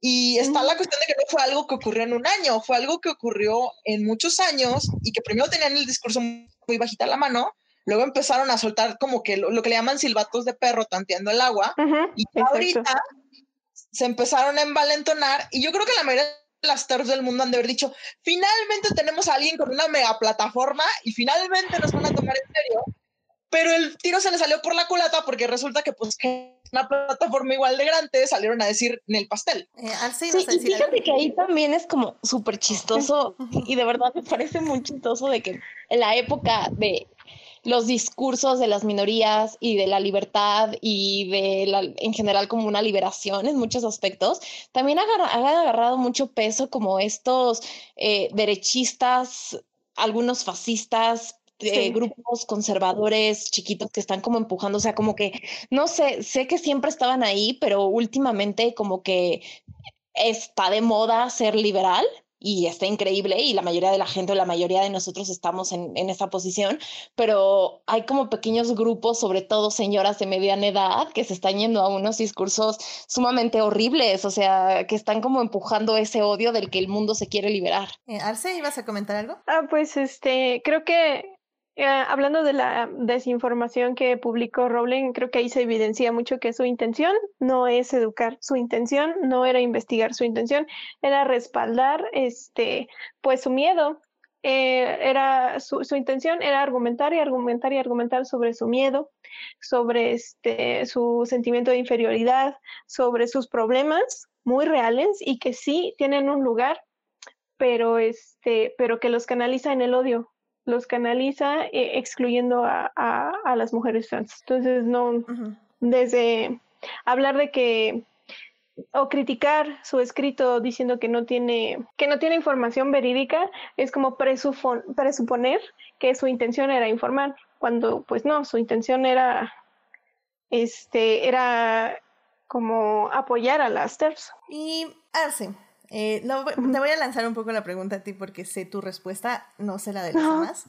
Eh, bueno, al menos sé parte de tu respuesta, no la sé toda, evidentemente. Eh, tú, en esta sección de cancelación, ¿tú compartirías Harry Potter libros a una nueva generación? Este, yo no creo en arrancarle los libros de la mano a alguien. Creo que eso se me haría terrible, pero creo que las editoriales tienen la responsabilidad de contextualizar y también de apoyar, de contrarrestar los efectos de esto que está provocando JK.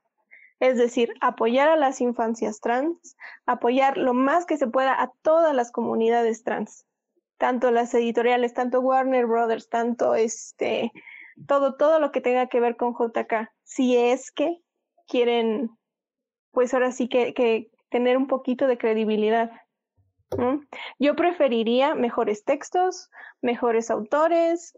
Este, nos damos cuenta de que, de que Harry Potter es muy nostálgico y de que crecimos con, con él y que vamos a tener un proceso como que de, mm, de nuestra nueva relación con los libros a partir de este momento. Como que el, el ejercicio de estar aquí hablando, ya estamos trabajando nuestra nueva relación con los libros de Harry Potter y es inevitable. Este, prefiero, prefiero mejores textos. Y ahora sí que quería como en torno a la cancelación, creo que depende de qué tanto estás dispuesto a tolerar, porque ella va a seguir doblegando, como ha venido doblegando desde 2017 sus acciones terzo. Y, y en qué punto vamos a decir, ah, no, hasta aquí ya no. ¿No? Este, Creo que es eso, a ver, ¿cuánto, cuánto vas a aguantar? Y otra, la, la responsabilidad que uno tiene sobre lo que sabe. La responsabilidad que tenemos sabiendo lo que hay detrás, sabiendo para qué está utilizando esta plataforma que nosotros le damos, lo que está haciendo con el poder que, que se le da. Y sí, prefiero este, antes que arrancar un libro de las manos de alguien, este, prefiero proponer, proponer lecturas más chidas, como, como te mencionaba esa vez. Que también estaría chido que compartieras en tu plataforma como nuevos libros y, o sea, como más historias. Que Harry Potter no es todo.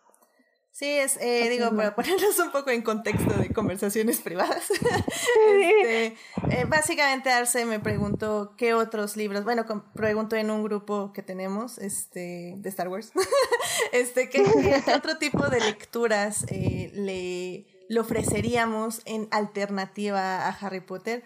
Eh, le ofrecimos varias y tengo una que me encantaría compartirles, pero antes y ya justo como para estar cerrando esta sección, me gustaría saber igual la misma pregunta, eh, un poco la opinión de todos ustedes. ¿Le compartirían Harry Potter a una nueva generación o lo van a guardar en el baúl de los recuerdos y compartirían nuevas lecturas o buscarían nuevas lecturas para las siguientes generaciones. Ahorita hablamos de nosotros como personas, pero sí como la idea de compartir Harry Potter con otros. Yo voy a decir algo bien triste. Yo no es tanto de compartir, de, oye, yo quiero que tú leas este libro que a mí me gusta o me gustaba mucho, a, mí, a esa edad o me gusta actualmente.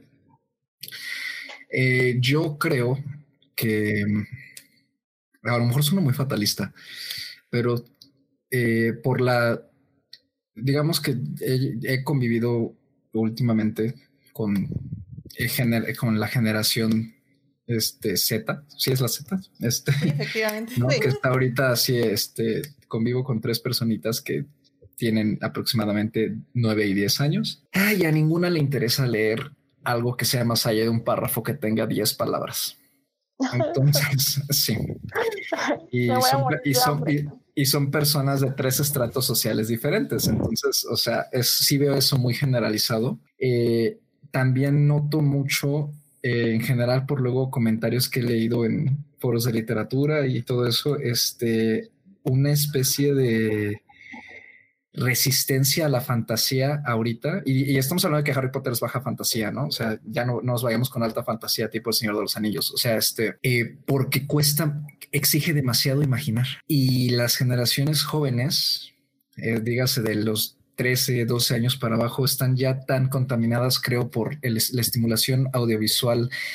Eh, ya no digamos de, de que hay tantas películas. No, no, no. O sea, del simple hecho de, del Internet, no del manejar todo por pocos lapsos de tiempo en videos, el estar este tan acostumbrados ya desde pequeños a que, oye, yo papá, que no quiero lidiar contigo, te voy a dar el iPad cinco horas y haz lo que quieras. No. Entonces, eh, eso también se ha, se ha, y he leído al respecto, ha, derivado en que hay mucho, este, una especie como de baja de, la imaginación, ¿no? Y en efecto, por ejemplo, mi, primo de 10 años, eh, a mi prima y a mí nos dio, nos, hizo una declaración tremenda el otro día que, que, que, sí pensamos incluso, y si le ponemos Harry Potter, la película, ¿no? O sea, a mí se me hacía un error, dije yo le daría un libro en todo caso, pero bueno, pues igual la película, y dijo, no, es que no me gusta eso porque, porque la magia es aburrida y la magia no existe y nada de eso es real, ¿no? Nada de eso puede existir. Y, cuando yo le dije, oye, pero, pero todo eso es, para que imagines. No, pero es que la imaginación no sirve para nada. Ok, va. Entonces, sí, sí me topo mucho eso, ¿no? Y también lo veo porque eh, a lo mejor es un, un, prejuicio, ¿no? De que, que yo cargo de cuando yo era niño, pero la gente que yo veo en la calle con libros es gente de nuestra edad, es gente más grande, por supuesto, pero niños casi no. Y yo sí llegué a convivir con otros niños que cargábamos un libro. Entonces, de, lo que fuera, ¿no? O sea, entonces, este, sí creo que más que tanto de si yo le daría Harry Potter a, a un niño actualmente, híjole, yo creo que no. Y no tanto ya dejemos de lado toda la controversia ahorita, sino yo creo que, que que más bien eh, son niños que a lo mejor ya van a tener que enfrentarse también a otro tipo de libros, a lo mejor más pobres en el sentido de palabras, no de redacción, de, incluso de descripción y de imágenes. Pero yo creo que, que poco a poco es, es, pues eh, va a ser algo que se va a ir despegando de ellos porque las generaciones actuales no les enseñan a leer. O sea, y, lo he visto, ¿no? En, cursos en las escuelas y este, en cómo se está manejando ahorita ese tipo de educación hay mucha falta de énfasis en la lectura. Y la que hay es una lectura obligada. ¿no? Y la lectura no se, no se fomenta de esa manera. La lectura obligada no va a ser más que termines odiando leer y, este, y pues te pierdas de, eso, ¿no? De, la magia de la lectura finalmente, ¿no? Entonces yo creo que, que eh, es, yo no, no es un libro que yo, yo le daría a un niño, se lo daría a lo mejor a, a, otra persona que sé que disfrutaría en todo caso de un mundo de fantasía, ¿no? Pero así como de entrada, oye, tenle eso, la verdad es que no, no lo haría. Wow, Carlos, pusiste tristes a todo nuestro público. En el chat están poniendo caritas tristes. Así que dice eh, Miguel Mondragón, esos niños no conocerán la sensación de ser dueño de varios mundos con un lápiz en la mano y una hoja en blanco. Ah, yo pondría la esperanza, porque la verdad es que... Adelante. No, o sea, más que nada porque básicamente la infancia que él está describiendo ahorita que está viendo fue básicamente la infancia que me tocó ver en muchos casos. la verdad es que eso, o sea, que mis, que, que mis pares, digamos, o que la gente de mi edad tuviera un libro en la mano, no era normal, o sea, no, o sea, lo que era básicamente el Mazatlán de los 99 y es precisamente muchos, muchos niños con libros, incluso los libros eran caros, no, no se leía mucho, no era normal. Y sin embargo, esa misma gente luego le entró al boom de las novelas de, de, adultos jóvenes, o sea, el famoso género del, del young, young, Adults, fue la misma, o sea, que no leían de niños y de repente de adolescentes y adultos como que sí le empezaron a entrar a cierto material de lectura Así que yo no diría de, ay, no, es que ya no leen y ya nunca van a leer, o sea, no, no, no lo descartaría tan de plumazo. Claro. Pero algo que sí puede ocurrir es que quizás sí va a haber años perdidos en, en, en que cierta gente no lea ciertas cosas. Pero no, o sea, no, no diría de, ay, bueno, ya los niños, la imaginación ya no existe para siempre y todo eso. Aparte porque por luego, luego, ha sido un discurso de, ay, es que antes jugábamos con unos, con unos palos y una y con eso nos contentábamos. Y ahora las figuras de acción se mueven solas. Los niños están perdiendo la imaginación. O luego era, ay, es que estos videojuegos están haciendo que los niños pierdan la imaginación. Entonces, y, y, ahora, llega un punto en que resulta que, ah, no, pues resulta que los niños no, no perdieron la imaginación, pero la usaban de una manera en que las generaciones que estaban un poco arriba no terminaban de comprenderlas. Y luego resulta de, ¿sabes qué? A la hora, la hora no pasó, no, no, fue, no llegó el fin del mundo, pero, pero pues fue difícil, digamos, la transición. Sí, de hecho, yo, ahorita, este, yo vengo de... Eh, ¿Ah? Perdón, rápidamente. Eh, nada, sectores, eh, Guerra está poniendo en el chat, así decían, pero llegó el mismo Harry Potter y lo cambió. Siempre es tendencia de las generaciones anteriores decir lo descarriadas que son las nuevas. Un poco completando la idea. sí, estoy de acuerdo. Adelantarse, perdón. Sí, este, yo la verdad vengo de otro contexto y pues a lo mejor sí ya tiene su tiempo y, y, y todo, pero yo fui mediadora de lectura durante mi servicio social en la universidad y ahí aprendí cómo funcionan los círculos de lectura. Creo que la lectura es una actividad social. Y por ejemplo, si un niño no ve a sus padres con libros todo el día o todos los días por lo menos, no, no lo conecta con su, con su entorno. Entonces, si los libros están por allá lejos, eh, hacer un hábito de la lectura es, es muy complicado. Uh -huh. Y si los libros están acompañados de juegos, de precisamente compañeros de su edad, este, compañeros este, con, con, con, este interés, cuando ven el interés de otros, de otras personas que son similares a ellos, por la lectura, por este, por la fantasía, por este, lo social que puede ser compartir pues los libros, este, ya sea young adult o los libros para niños que son este como más interactivos y no sé, bonitos, sí es, no es, no está tan lejos, vaya. Entonces yo propondría llevarlo a las bibliotecas, llevarlo a las actividades, a las actividades de lectura, a las ferias de los libros, que los, que los libros se vuelvan pues un objeto de, de alegría, un objeto de convivencia, un objeto social, no nada más un objeto estacionario en, en, un mueble. Esto obviamente será cuando acabe esa pandemia. Ahorita no. Sí. no, pero sí creo que creo que Arce tiene, tiene un muy buen punto aquí. Este, creo que ya, ya voy a parar un poco este tema, pero sí, este hay que aprender a acercarnos a las nuevas generaciones porque sí, eso, eso yo lo veo con mis primas de menos de 15 años es, es, muy difícil, de hecho, les dimos Harry Potter para que empezaran a leer y es muy difícil que se concentren con Harry Potter, eh, pero tienen otros intereses y por ahí estamos entrando. Eh, bueno, yo no personalmente, pero al menos mis primos eh, por ahí están entrando y, y sí, es, es cuestión de aprender a acercarse y, y, ellos tendrán su Harry Potter, pero así rápidamente sí. para, para, Nada más quiero rapidísimo agregar algo, sí. perdóname, Adelante. rápido. O sea, creo que hay como dos puntos aquí muy importantes a tomar en cuenta, porque yo que yo recuerde en los 90, así que yo diga como, uy, qué increíble, todo el mundo leía y este, y qué ñoños éramos todos, pues la verdad es que no, o sea, sí seguía mucho el estigma. A mí personalmente me pasó bastante que durante muchos años escondí mi ñoñez y mi amor a los libros justamente por los estereotipos sociales que existen en este mundo raro en el que vivimos. Pero desde, y eso igual luego les puedo pasar como compartir el link, desde el 2016, 2016-2017, casi todos los bestsellers son libros de no ficción. Se está leyendo demasiado ensayo, se está leyendo muchísimas cosas de ciencia y sí creo que hay como un alejamiento a las narrativas fantásticas, pero también porque del otro lado tenemos todas estas películas de fantasía que, le, que llenan como ese hoyo que se está generando. O sea, inclusive el mismo Marvel de cierta forma es fantasía o es ficción, ¿no? Eh, ahorita van a sacar Dune, que probablemente... Ahorita de los niños menos de seis era Hulk y luego ya después es entre Capitán América y Iron Man. Y finalmente es ficción, o sea, quizá no sea ni media fantasía, ni baja fantasía, ni nada, pero finalmente es ficción. Y sigue habiendo como esta necesidad humana de siempre estar en mundos lejanos, ¿no? Y creo que definitivamente es una cuestión de enseñarle a las no, no solamente a las nuevas generaciones, sino enseñarle a las viejas generaciones y a nuestra generación, porque leer realmente creo que es algo que le agarras cariño cuando llevas ya cierto tiempo practicándolo como si fuera un deporte.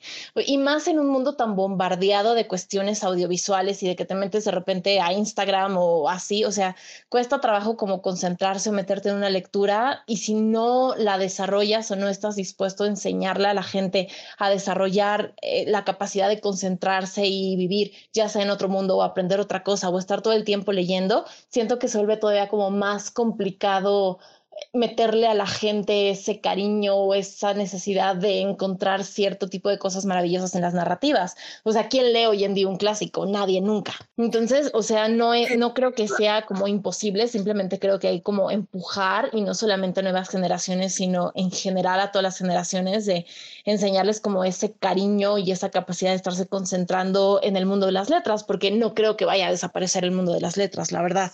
es algo que tenemos muy innatamente. La lectura como deporte, me gusta mucho eso. Y hay otra cosa que, que tiene que ver con lo que acaba de decir Blanca, que también es el género. En parte, o sea, en general todos los, los, géneros este, no miméticos como, no es cierto, miméticos, perdón, como fantasía, el gótico, lo maravilloso, este, siempre han estado como, son, la, son las hijas feas, ¿no? De la literatura, o sea, siempre son las más interesantes y las más padres, pero al mismo tiempo son como, eh, o sea, durante mucho tiempo la literatura gótica, por ejemplo, era literatura considerada baja, ¿no?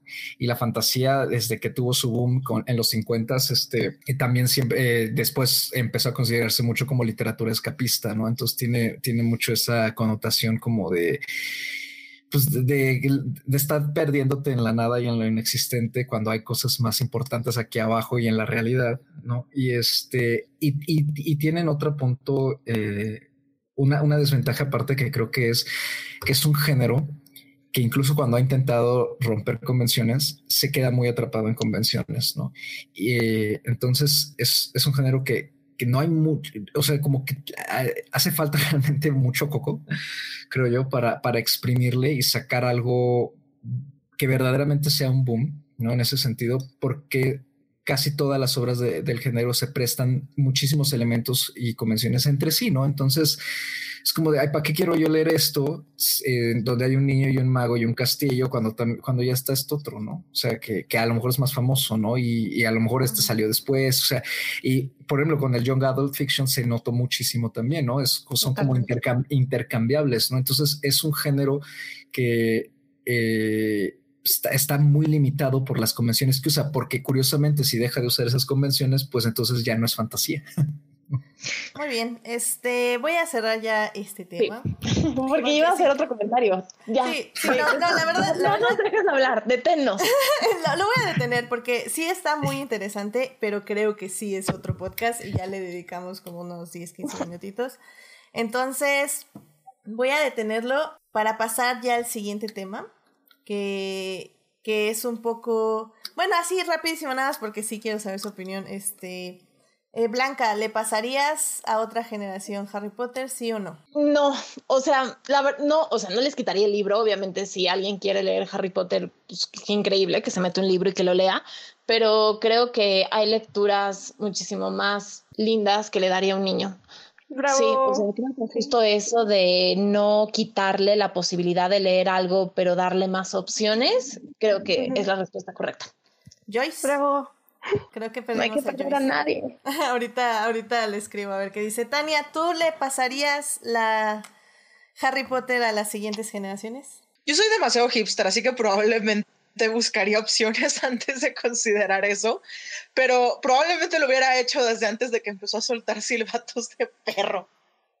Aparte que por sí, o sea, Harry Potter yo lo empecé a leer porque, ay, bueno, ya que es otro libro más, o sea, ya parece entonces no era, no, e, no, no era mi mayor, no, no fue mi, no fue ni mi novela favorita ni la novela que más interés tenía en leer, pero era así de, ay, bueno, pues yo también me quiero subir al trenecito, vamos a ver qué pedo. Pero, pues, o sea, mi misma naturaleza, mi misma naturaleza de aversión al hype probablemente probablemente me jalaría a, no, ¿sabes qué? Voy a, voy a considerar como que una selección de libros que, que, no sean así como que tan usuales, a ver, a ver si a alguno le gusta. Muy bien, muy bien, creo que la verdad estoy eh, un poco igual que ustedes. Eh, si quieren, al final decimos como nuestras recomendaciones de otras lecturas, nada más para que las vayan preparando, porque pues creo que es algo que no les había pedido eh, para, para tenerlas. Eh, Ahorita te sacamos 10 libros por cabeza. No, no, no, no, no, no, este, ¿Para niños? Perdón, sí, para niños, así como young adults se puede decir, este, como Harry Potter, niños, adolescentes, más o menos. Híjole. Sí, pues por eso dije que al Te voy a decir rápido una cosa. Es un poco arriba de 15, entonces también está la cuestión de como que libros como que para abajo de 12.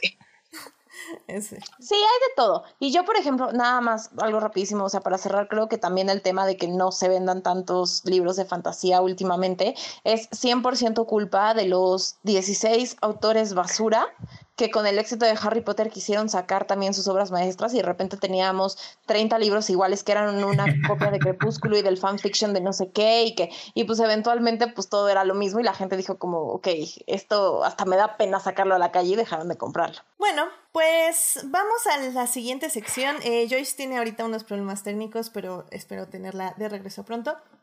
Pero bueno, mientras vamos a nuestra tercera y última sección, que es, eh, bueno, ya hablamos un poco de la muerte del autor, entonces es un poco más, vámonos hacia la apropiación de el universo de Harry Potter. Vamos para allá.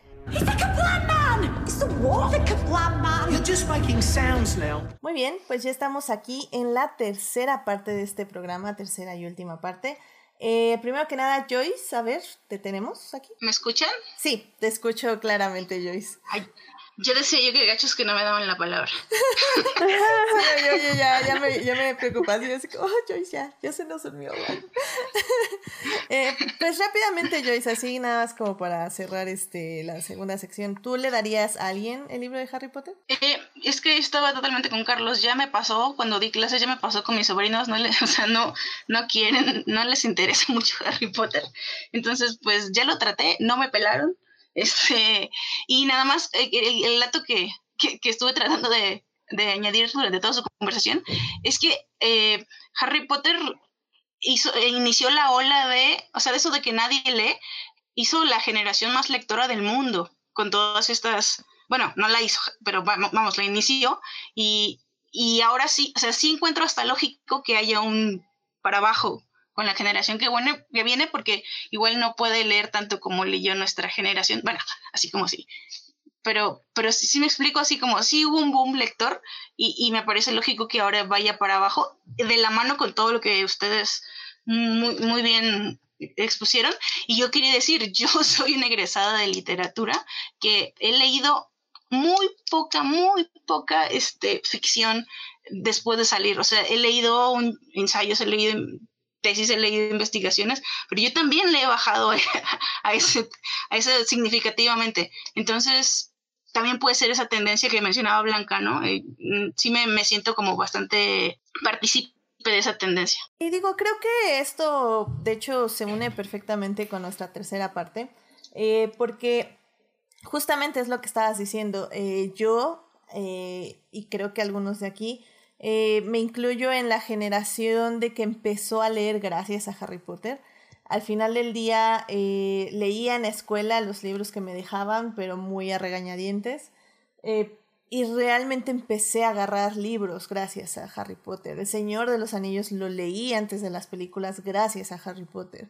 Orlando de Virginia Woolf lo leí gracias a Harry Potter. O sea, al final del día es, es un universo que al, al cual tengo mucho que agradecerle, por lo que para mí cancelar Harry Potter para mí, para mi persona, no funciona porque Harry Potter es parte de mí.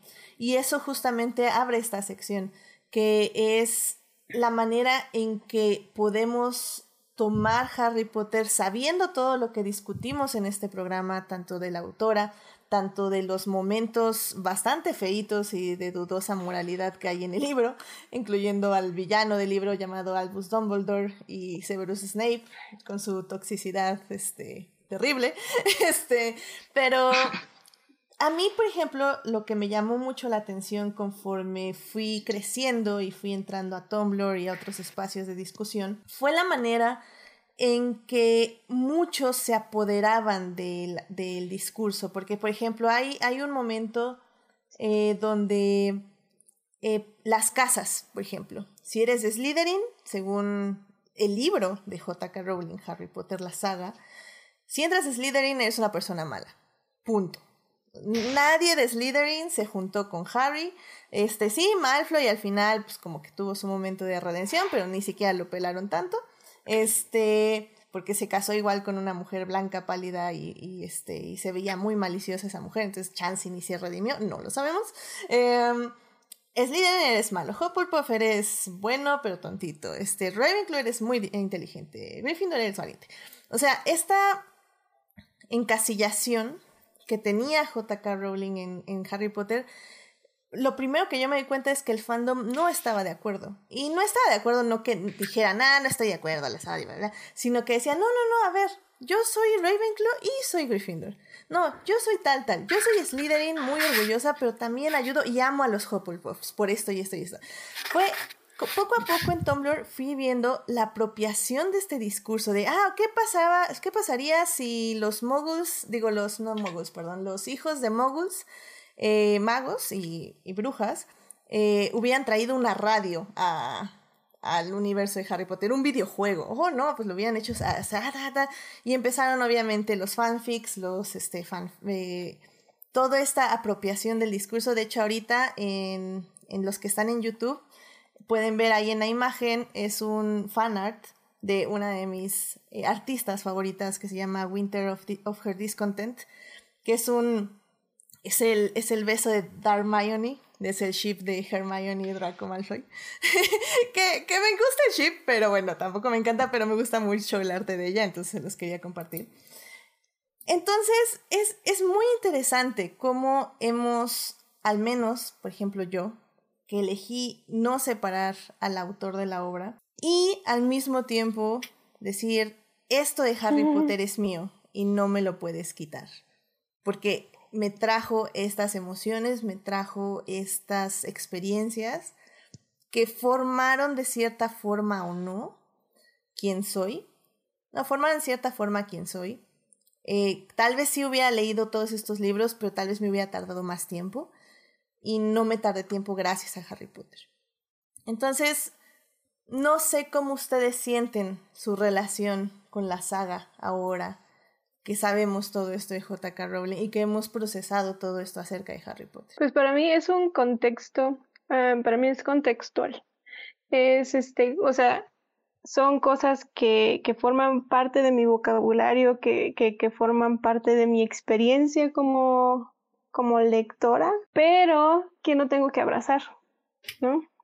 que no tengo como que, o sea, ya sobre todo como adulto viendo como que la manera en que empobrece este discurso neoliberalista la, la magia como tal, sí, no, no, no me llena, no me llena el mundo de Harry Potter. Me gustaría como que apuntar a las experiencias de personas este, trans que, este, que sí siguen muy metidas en el fandom o seguían muy metidas en el fandom y que, que intentaban separar a Rowling de su experiencia hasta este punto hasta el ensayo. Este, y lo que dicen al final, muchas coinciden es que, bueno, Rowling, no me puedes quitar mi experiencia, no me, no me, puedes quitar a mis amigos, no me puedes quitar a mis seres queridos que me han regalado todas estas cosas, esta parafernalia de Harry Potter. Y esa parafernalia no la voy a tirar, este, pero no voy a volver a consumir nada de, de, de Rowling. Este, también hablan de esto de que va a cambiar su manera de, de ver a Harry y va a cambiar su manera de en, separar, en absolutamente quedarse en el fandom, como dices, y, y de no pasar más allá en cuanto al, al texto. y, y este, digo, en, en, en mi caso, no, no, no va más allá. Este, yo no tengo como que alguien a quien pasar los libros, no tengo este ningún interés en seguir consumiendo nada, de por sí las películas nunca me gustaron. Soy como que la menos afectada en todo esto.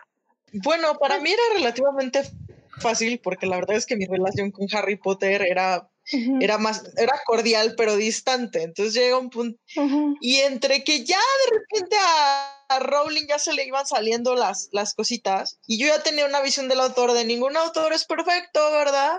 Pero a veces pues lo más saludable que puedes hacer es seguir buscando más autores. Pues llega un punto en de que, dado que Harry Potter no es mi mundo, no tengo así que digas un tatuaje de Harry Potter, pues es así de, ay, bueno, o sea, ahí siguen los libros, no hay problema, yo no tengo problema en particular de seguir comprándole cosas a Rowling. Ya me habían dicho que las películas fantásticos estaban malitas y como que no se me antojaban. Entonces, pues sí, digo, para, para una ya es fácil. Por otra parte, pues te sientes mal por el resto de la gente porque dices, ay, bueno, o sea, a, a mí me alegraba ver cómo la gente se alegraba, se alegraba con esta obra, cómo se ponían creativos y todo eso. Y, pues, y, y pues no, los ves tan tristes y como que tratando de recontextualizar su, su situación actual y, ay, ¿qué voy a hacer al respecto? Y dices, y dices, ay, no, oye, pues la verdad es que se siente feo cuando sientes que alguien que aprecias te deja abajo, pero, pero pues sí, la verdad es que yo me siento más mal, digamos, por, más bien por el, por, la gente que quedó afectada que realmente por mi relación con el libro, que ya se estaba, ya iba retrofiándose. Sí, de hecho, ahora que lo pienso, este, Carlos y yo tuvimos ese momento de, de replantear nuestra vida alrededor de Harry Potter. En el momento que compramos ese, ese fanfiction pésimo llamado The Cursed Child. Sí, no, es que, que, o sea... que literalmente estábamos decidiendo si quemar el libro o no. y todavía no, lo estamos decidiendo. Entonces... Yo lo tengo como ejemplo de qué no hacer cuando quieras escribir una obra de teatro. Pero, este, pero sí, no, yo, yo creo que, bueno, este, yo no tengo ningún conflicto en general. Este, eh, sobre si cancelar Rolling o no, separar esta, la obra del autor. A mí no me, o sea, generalmente con lo, con lo que veo y con lo que leo no, no me cuesta mucho eh, vamos, como, como que ignoro, ¿no? O sea, como que inconscientemente eh, ignoro quién lo hizo, este, al menos en ideas, generalmente, aunque por supuesto todos tenemos una excepción, a mí me pasa con el cine, no, no puedo ver el cine de Iñárritu porque me parece arrogantemente académico, ¿no? Y muy ególatra. Ok, wow. El, el, y Berman tiene un discurso muy ególatra que, que nomás no, no puedo con él. Pero este, pero bueno, Pensé que iba a decir Polanski. Pero en el caso de los libros, este, eh, no sé, o sea, a mí, a mí con, con, con Harry, la verdad es que el, el fandom y el fanfiction es, es, es, el de los pocos fanfiction que yo, que yo he leído de, de es más bien, de hecho, Harry Potter es el único fa fandom del que yo leo fanfiction, ¿no? Este, porque me parece muy entretenido, porque siempre he sentido que, la, que, que las novelas se quedaron cortas en, increíblemente, ¿no? En algunas, en varias cosas, ¿no? En, en, aspectos narrativos que a mí siempre me llamaron la atención. Entonces, este, siempre me, me llama mucho ver cómo, cómo la gente explora eso. Y este, pero, pero mi, mi, relación con Rowling creo que ya estaba marchita desde hace bastante, y no solo desde lo que pasó con, con The Cursed Child, sino también desde eh, lo que ocurrió con Animales Fantásticos y al grado de que cuando, cuando vimos los crímenes de Grindelwald fue cuando oficialmente dije, bye con la señora, o sea, la voy a, la voy a dejar de seguir, ¿no? Este, entonces, y de hecho voy a, a mí, a mí lo que toda esta controversia que acaba de pasar, yo no me había enterado ni siquiera por Twitter. Veía el hashtag, ¿no? De J.K. Rowling y dije, ¿por qué está Rowling? Y dije, ¿qué? Y dije, sí pensé, dije, algo dijo. Está, algo dijo. Eh, pero porque justamente tengo ya como bloqueado eso porque ya no quise ver qué más estaba poniendo la señora, ¿no? Entonces como de algo, algo seguramente dijo. Ya después cuando me metí en Google a buscar dije, ah, pues esto dijo, ¿no? Entonces, este, no, mi, mi relación con, con, ella ya está bastante fría y sin dar con los libros es como una especie de lectura de confort para mí. ¿no? Y este, y yo creo que me quedo con eso, ¿no? En, ese sentido, este, vamos, eh, creo que tampoco, yo no me considero alguien que incluso con, las obras con más me pasó Señor de los Anillos, no a quien dediqué mi carrera y todo, este, eh, un estatus en el que la obra, no sé, como ya como que no le doy más del, más del, más espacio incluso en el interior del necesario a cualquiera. Entonces, este como que tengo inconscientemente muy bien dividida esa, esa, esa línea, ¿no? O sea, fue la línea con la que justamente eh, permite, me, pude sobrevivir a lo que pasó en el fandom del Señor de los Anillos con, con las películas del Hobbit, ¿no? Entonces, este, eh, no sé, como que no, yo no tengo mucho, mucho conflicto sobre qué tengo que hacer yo ahora, simplemente cuando quiera yo pues releer los libros por alguna razón que generalmente lo hago más por motivos de la traducción que por otra cosa. Este, pues lo hago, pero pues si no, no lo hago y ya, o sea, no, no, no, no tengo más, más problema. Y respecto a, y a ella como autora, pues, pues se le ignora, ¿no? De la misma forma en que ignoras lo que también dicen muchos otros autores a veces, a, pesar de que te gusten sus libros, ¿no? O sea, también sigo otros, tengo otros libros que, que, los autores no han dicho ninguna cosa así de, de, fuerte como esta, pero este, pero también de repente dicen alguna que otra opinión con la que yo no estoy de acuerdo, pero dices, bueno, pero pues mira, o sea, para gustos los colores, ¿no? Pero aquí no solo son gustos, o sea, hay gente que sí está siendo afectada y al día siguiente que publicó su, o bueno, los, alrededor de los días en los que publicó el, este, su ensayo, o sea, les revocaron los beneficios de salud a las personas trans en Estados Unidos. Y es un discurso que va a seguirse ampliando y que ya está haciendo eco. O sea, sí está afectando a personas reales. Fue como, la verdad es que sí, o sea, la gente a la gente de verdad le llovió sobre mojado. O sea, si de por sí ya había habido muchas pláticas de que esta situación a la pandemia, o sea, es, espantosa para es espantosa para mucha gente, incluso para los que les ha ido bien, entre comillas. O sea, ahorita le viene una cosa detrás de la otra. O sea, está, estábamos en una presidencia de Trump. Inglaterra pues tienen a Boris Johnson y ah. de repente J.K. Rowling se le sale, deja la presunción de inocencia de, ay, bueno, quizás la están tratando de terfiar, pero aún, aún no es completo.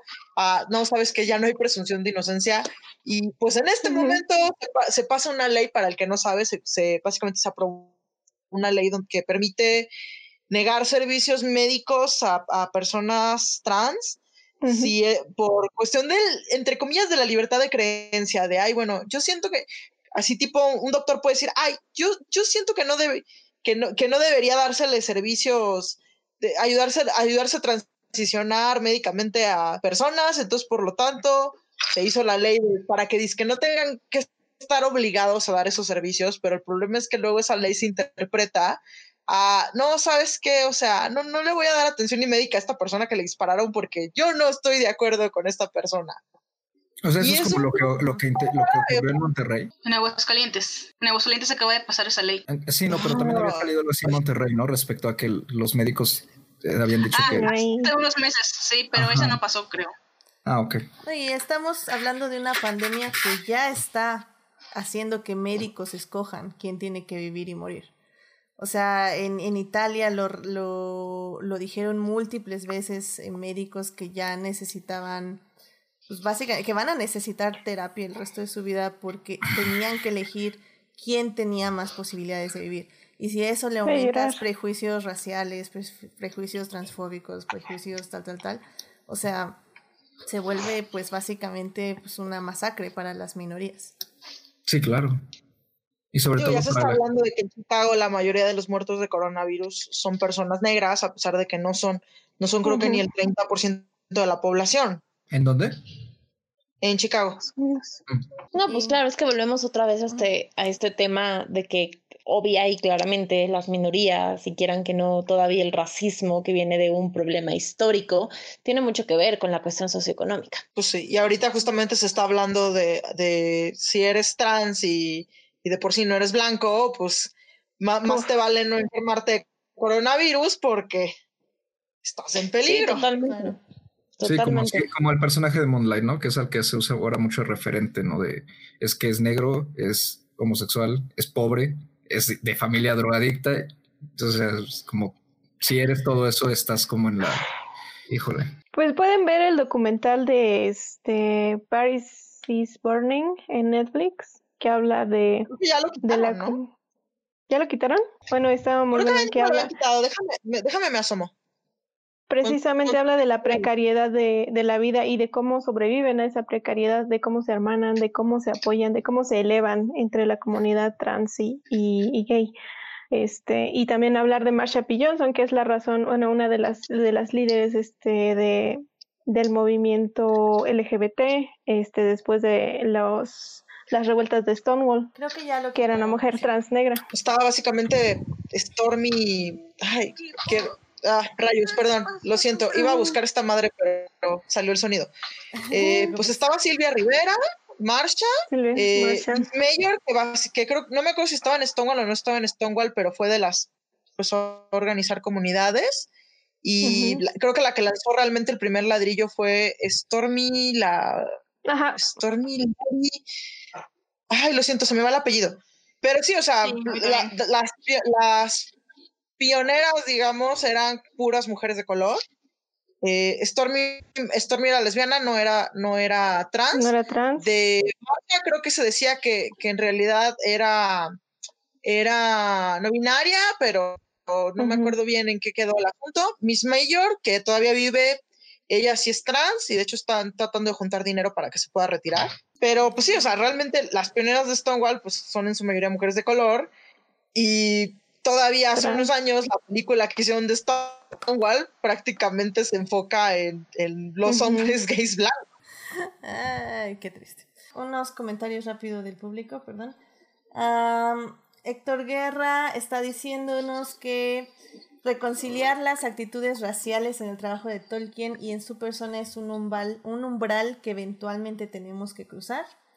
Eh, dice que por otra parte, justo hoy en Estados Unidos, su Suprema Corte reafirmó los derechos de los gays y las personas trans de no ser discriminadas.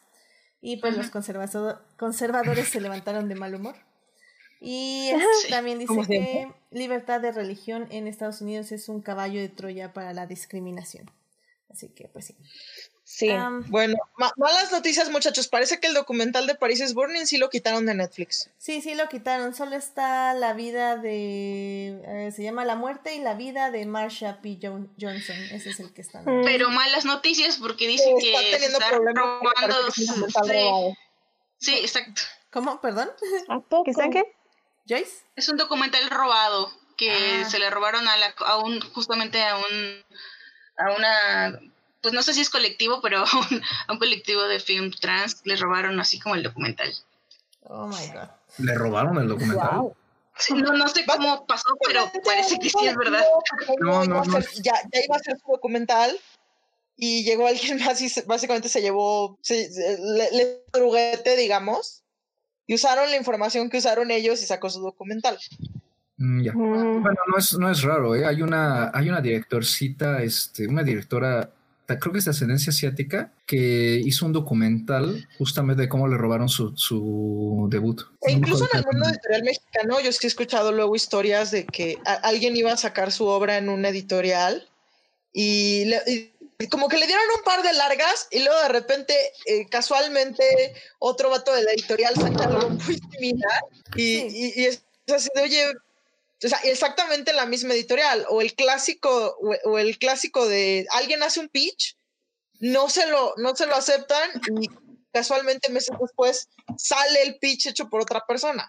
De hecho, por eso no se tienen que meter a esos concursos de Cinépolis y etc, etc, que nada más dice así como, ay, mete, mete tu guion y, y le evaluamos y etc, porque justo en unas letras pequeñas dice que si lo metes ya es básicamente de ellos y ni siquiera lo puedes hacer en otro lado. Entonces, tengan mucho cuidado con eso.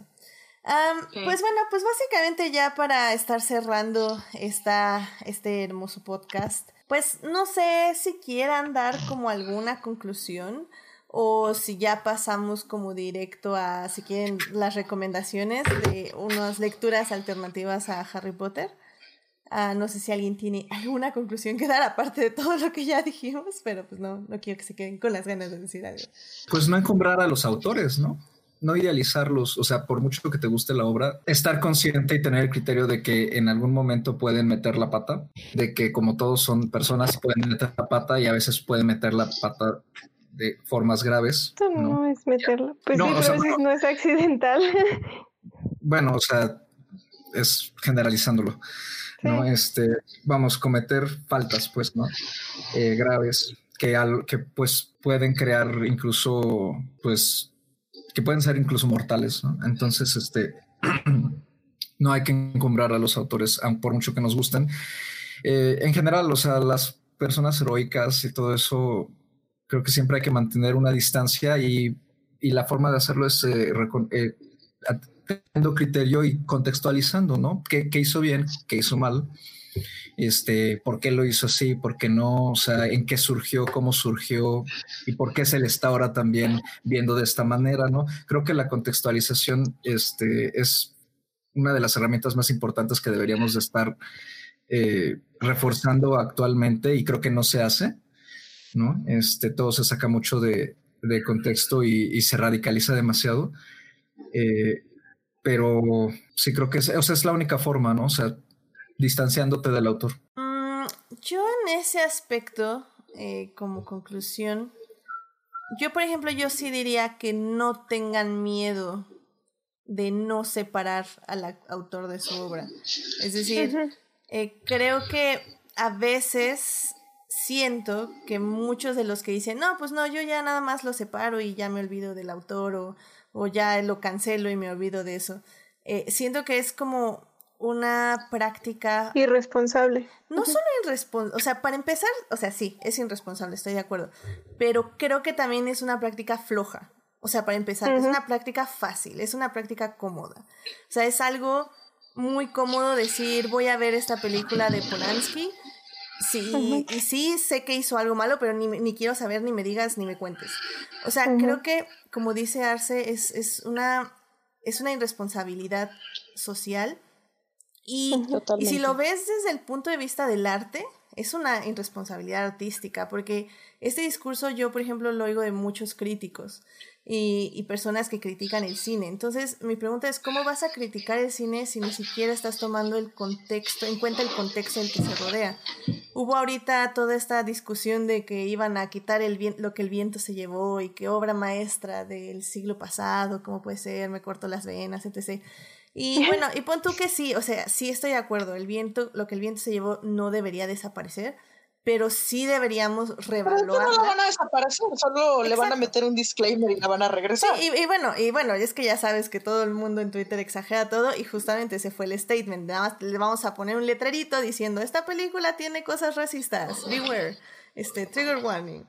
Este, y, y, eso creo que está bien, o sea, a mí yo aplaudo eso de Disney porque es justamente obligar a la gente a decir, estoy viendo esta película que tiene estas características y cuando la vea con mis hijos, cuando la vea con gente joven, tengo que hablar de ello porque está en la película, es, es imposible no verlo. Y, y, a veces creo que el, el, el simple hecho de querer separar al autor, olvidar al autor, porque también muchos se quejan de que cancelamos gente. Bueno, sí, cancelamos gente. Millonarios sobre todo. Ajá. Eh, pero, ellos mismos, pero ellos mismos también están cancelando a sus autores. George Lucas para proteger Star Wars. O sea. Pero bueno, e-, ellos mismos están cancelando a sus autores porque están diciendo, sí, sí, sí existe y voy a ver su película, pero no quiero saber nada de lo que hizo en su vida. Entonces es como, también lo estás cancelando en cierta forma porque no quieres saber nada de lo que hizo en su vida, aunque lo sigues apoyando. Pero quieres ver, pero lo estás apoyando, pero sin saber quién es. Entonces, creo que no. Mi mensaje es ese. No teman averiguar quiénes son los autores de las obras que ven. Sí, pueden ser gente horrible, pero al menos ya lo saben y tienen las herramientas para analizar mejor su obra y entenderla mejor y por lo mismo entender más el mundo que los rodea o que los rodeaba a ellos o a ellas. Entonces esa es como mi conclusión, creo yo, de esta plática. Sí, totalmente. Y, y, bueno, como con lo que habías planteado antes, este, eh, o sea, es que es, eso. Eh, la parte de artísticamente es irresponsable porque literalmente hay un montón de obras que no se entienden sin su contexto. O sea, hay gente que leyó libros que literalmente no los entendió porque no sabían de qué contexto estaban hablando. también había justo con esta profesora que les comentaba un, un libro que se llama el, el, cantador de tangos o algo así, que era una, una novela detectivesca de, este, de un, asesinato que se había cometido hace muchos años y lo estaba tratando de investigar un periodista, pero eh, eh, tenía como pedazos de poemas eróticos homosexuales este, pues en cada capítulo y, y no terminó de ver nunca el, un, un, académico de que el personaje era homosexual cuando era evidente y claro, dado a quién estaba citando en los poemas. Entonces, si no conoces eso, te pierdes de mucho sentido de la obra.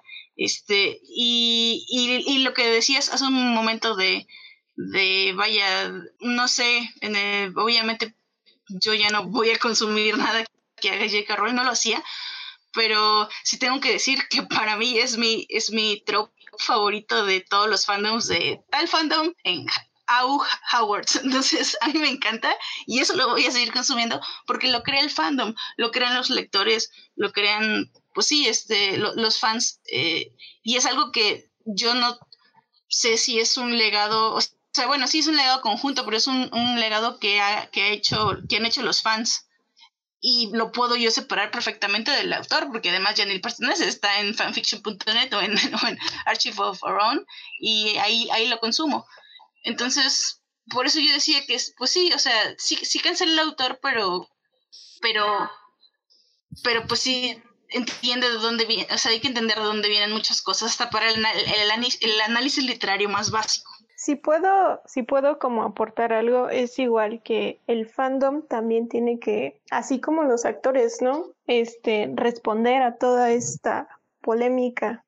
Y en el fandom sí hay muchas personas trans y sí hay muchas este, historias trans, por lo que entiendo y por lo que estoy leyendo.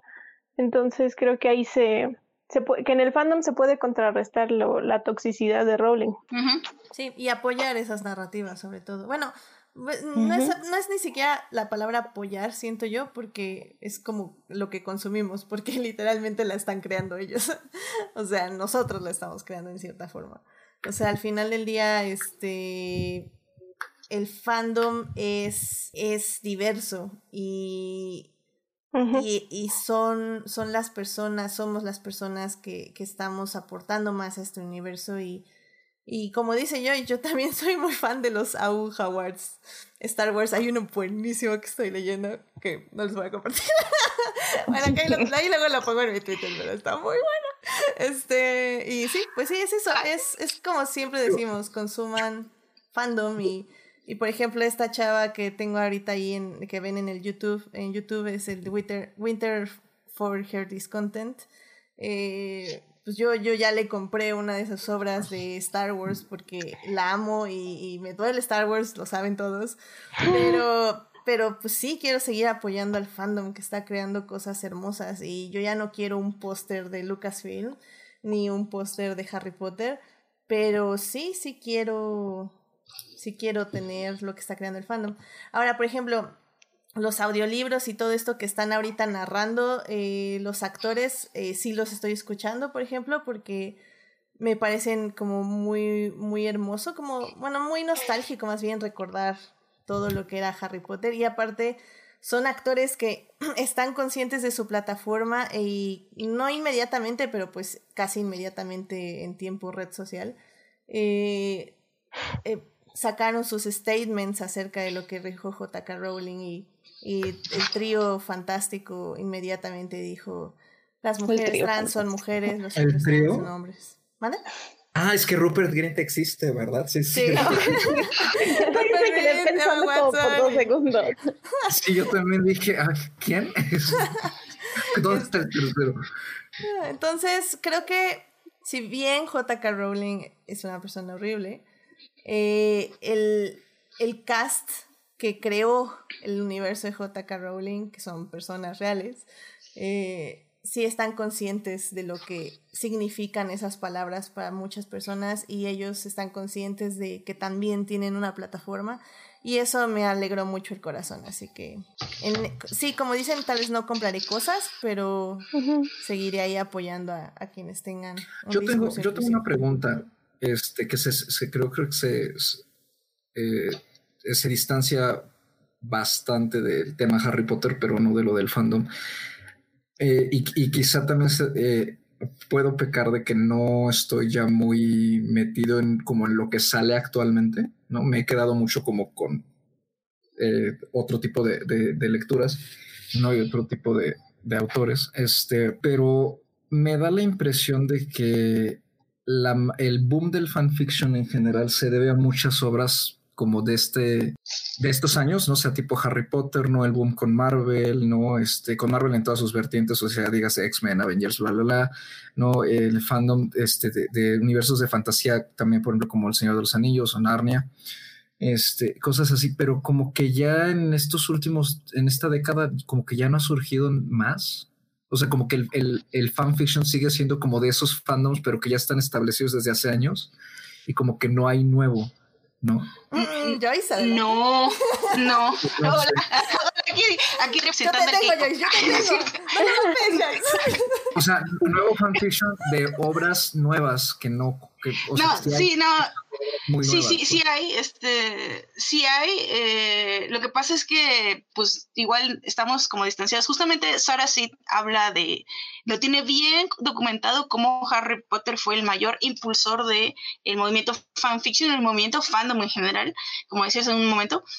Pero, este, sí vienen como con otras cosas, o sea, hacen de pequeños relatos en internet que nadie o sea, nadie leyó, pero pues son, ficción, ¿no? Y, hay grandes fandoms alrededor de eso. Este, híjole, eh, si hablas de literatura como tal, sé que existen, pero no tengo los nombres, justamente porque estoy distanciada de eso. Y, y, y, y, ha crecido, o sea, yo veo que sigue creciendo en otros ámbitos. Por ejemplo, yo, yo siempre le decía, siempre que vengo aquí les digo, me, me gusta así el K-pop, pero no le hago el, el, shipper porque son personas así de carne y hueso y no me gusta. Pero descubrí un fanfic que es sobre amistad y estoy así llorando, así de, ah, se quieren mucho. Y, y, encontré, o sea, otros nuevos horizontes que yo nunca pensé que me podrían en eso y tienen un boom impresionante.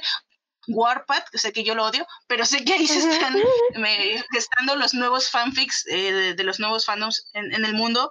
Este, ay, se me pasó, te iba a decir, te iba a decir de, sobre todo también hay cosas como de, de Shira, de todo eso que tú quieras está, pero a todo lo que da, o sea, eh, tipo Cartoon Network, todo, todo está ahí, este. Sí, sí, o sea, mucho, ¿no? O sea, pero me refiero a como, por ejemplo, alguna saga literaria que ha surgido, no sé, en el 2015, este, y, que ahorita esté gozando de una explosión de fanfiction o algo así, y que se, y que se sepa, o sea. Es que la última que supe fue esta de Artemis Flow, pero, pero que sé que, era un fan muy, muy, muy fuerte.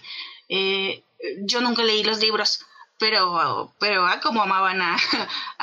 bueno, y, y, si hablas, eh, es que hay una que en este momento se me va el nombre, pero, o sea, sí, sí estoy, estoy de acuerdo contigo de que cambió la vertiente, pero están ahí, o sea, están ahí y tienen sus propias comunidades, pero a lo mejor no se quedó en la literatura. Mm, o no ha sido la, fuerza de Harry Potter o, este o bueno es que no sé, es que creo que va a ser muy difícil es como si preguntas cuándo va a pasar el nuevo Game of Thrones o sea, ese es algo que pues no sabemos, o sea, ni qué va a ser, ni cómo va a ser. A lo mejor ese es el, es el más, de los más recientes, ¿no? De los fuertes. Ay, perdón, Carlos, no, este, no te escuché. No, o sea, nunca he leído fanfiction de, de Game of Thrones, pero este, ni lo haría. Pero, pero oh me, me, da la impresión de que a lo mejor es, como de los fuertes más recientes del que se ha de hacer. Pero, pero es de series, no de literatura. Y no creo el fandom de Game of Thrones no creo que haga tanto fanfiction, pero podríamos averiguarlo. Es que, es que, es que aparte del fandom de los La serie de HBO es fanfiction. Esto sí es cierto. I love movies. Gosh, I love movies. yo creo que con eso llegamos ya al final. Eh, no sé si alguien tenga un libro que recomendar eh, para young adults eh, jóvenes que quieran, le que quieran dar en lugar o aparte de Harry Potter como lectura o como para poder iniciar una lectura. Pero como actuales. como, como, no les ni, ni Mona A ver, a ver, a ver, este, Tania, ¿cuál dijiste? Lleva rato que se está chuleando los libros de, de, justamente de, de, Noel Stevenson, la, la que hizo mm, Shira. Ella ya antes había hecho un libro que se llama Nimona y otro libro que se... y, y justamente un cómic que sigue que se llama Lumberjanes. Sí, sí, sí, sí, he escuchado de esos. Muy bien, muy bien, muy bien. Eh, ¿Alguien tiene algo más? Sí, para muchos. Ay. Eh, yo les recomendaría para... ¿Mandé? No, adelante, adelante. Que yo recomendaría para empezar como a leer y sobre todo el género de fantasía. Me reencontré hace poquito con Neil Gaiman. De verdad, mm, of course. es maravilloso en todos los sentidos. O sea, el hombre tiene una narrativa maravillosa, tiene una cantidad de libros sumamente variados. De hecho, también tiene cómics, por si a alguien le gustan ahí los cómics.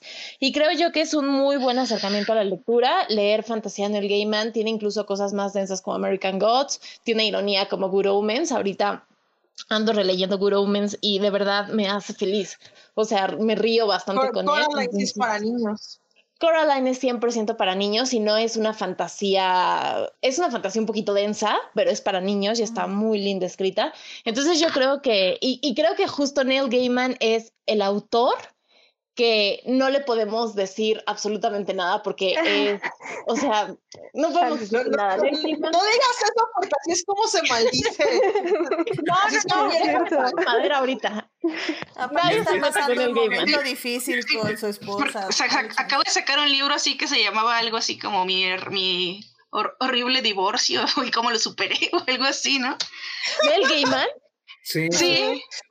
Bueno, acaba de divorciar de Amanda de separar de Amanda Palmer. Que de por sí ya le habían criticado ese matrimonio porque Amanda Palmer es, es algo complicado. No, no, no, a mí, a mí no le hablen, no me hablen mal de Amanda Palmer. Es no, la única persona que puedo quedarme pobre y le voy a seguir dando dinero. Pero, Pero les voy a decir algo.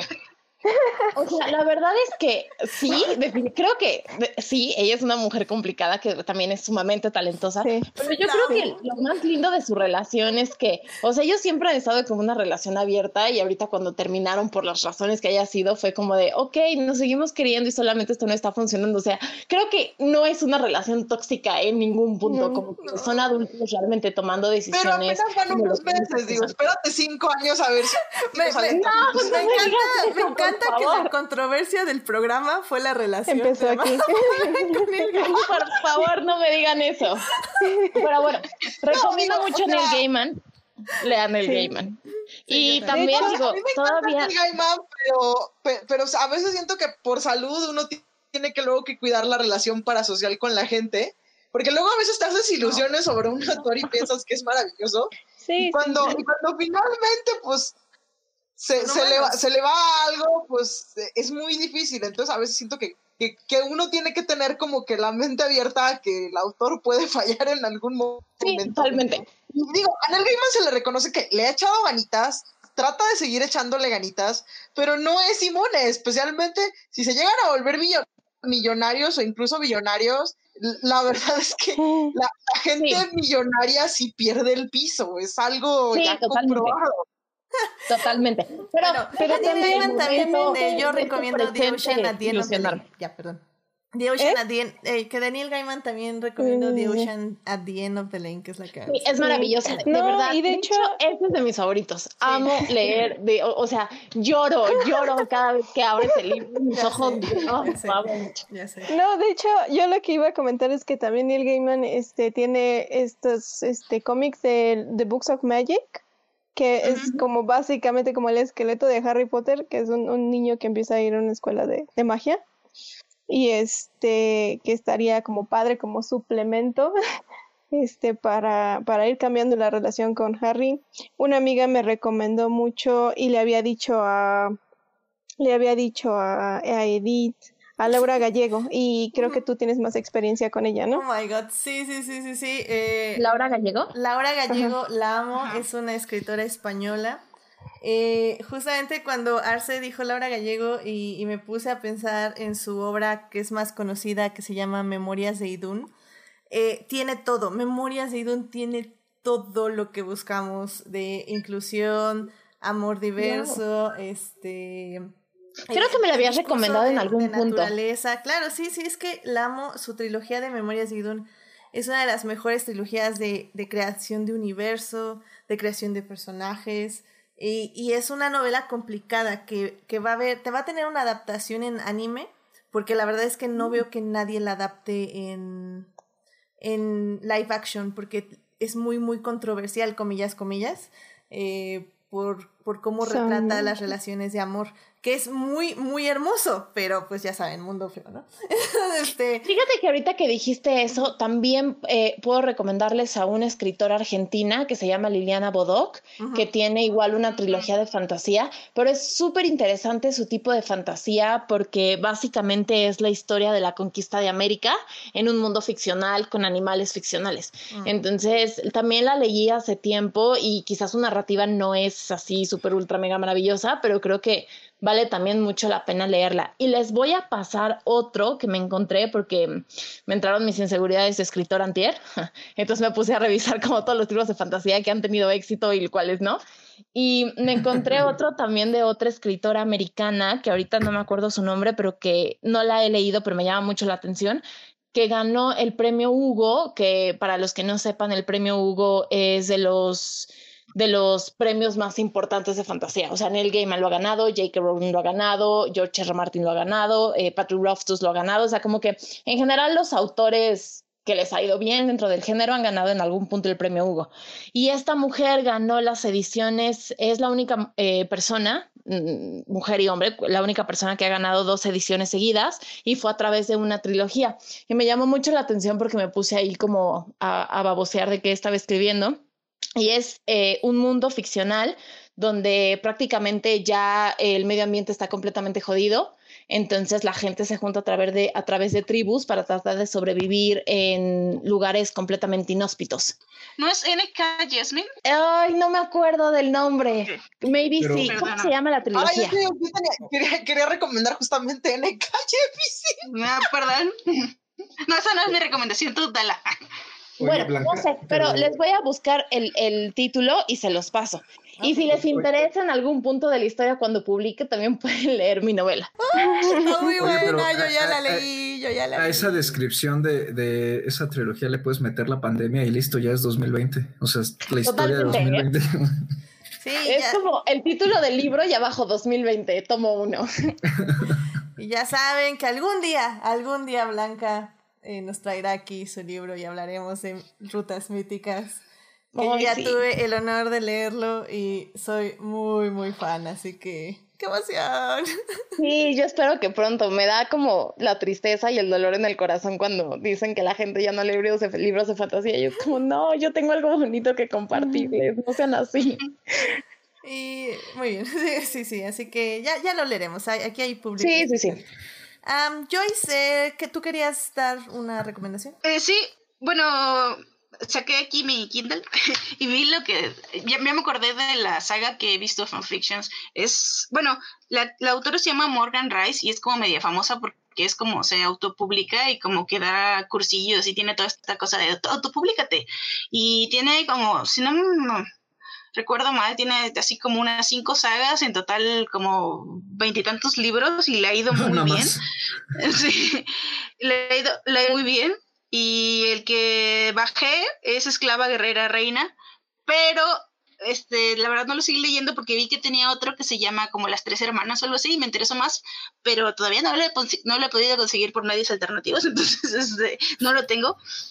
Y este, y de ahí fuera, ¿saben qué libros? Bueno, estaba, estoy leyendo eh, uno que se llama Hunter de una, porque yo cuando me obsesiono con algo me obsesiono en general, entonces dije, nunca he leído en realidad literatura asiática, voy a leer y me fui a leer como autoras asiáticas americanas, pero también eh, literatura pues asiática asiática y eh, Huntress de Malinda Lo, que también tiene Ash, que es más famoso de Malinda Lo, que es como una reinterpretación de Cenicienta.